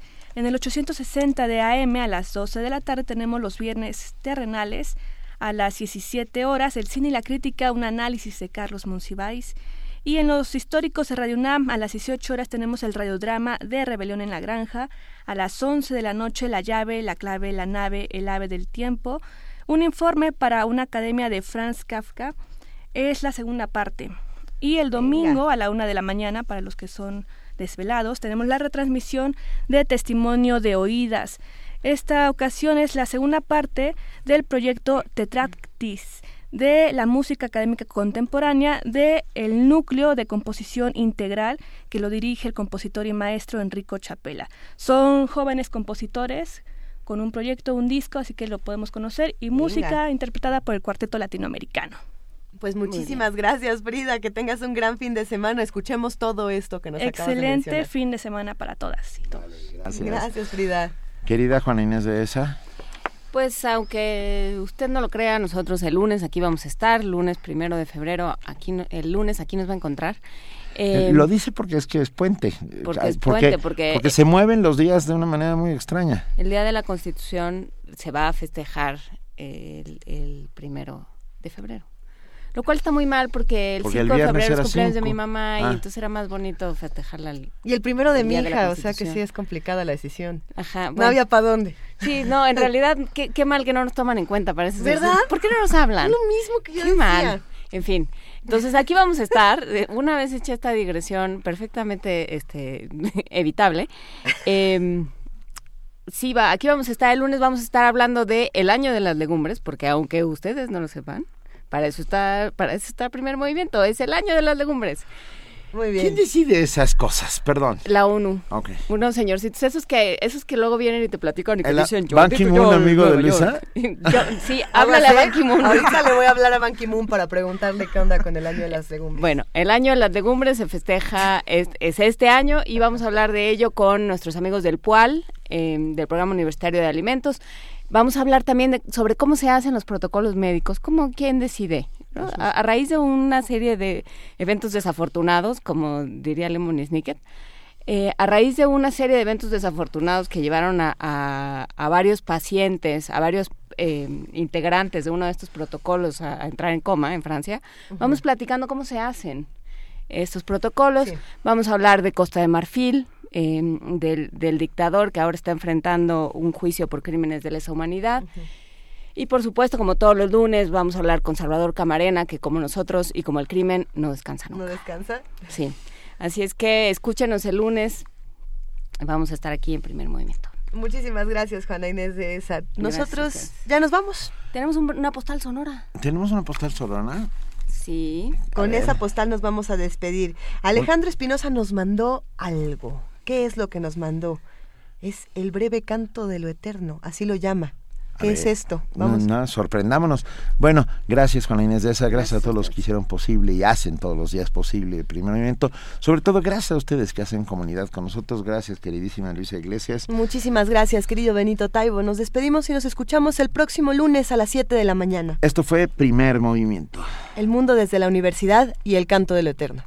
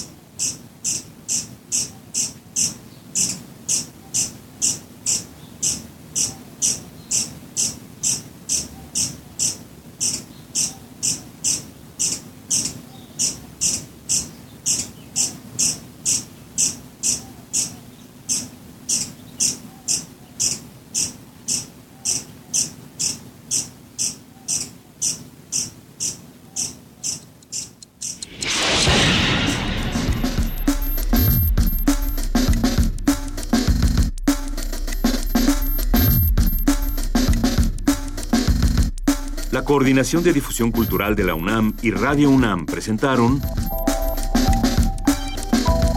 Primer Movimiento. El mundo desde la universidad.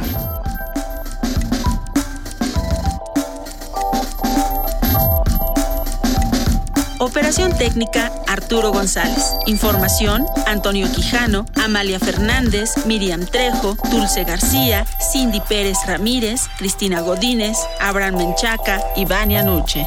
Producción Silvia Cruz Jiménez, Frida Saldívar, Paco Ángeles y Tamara Quirós.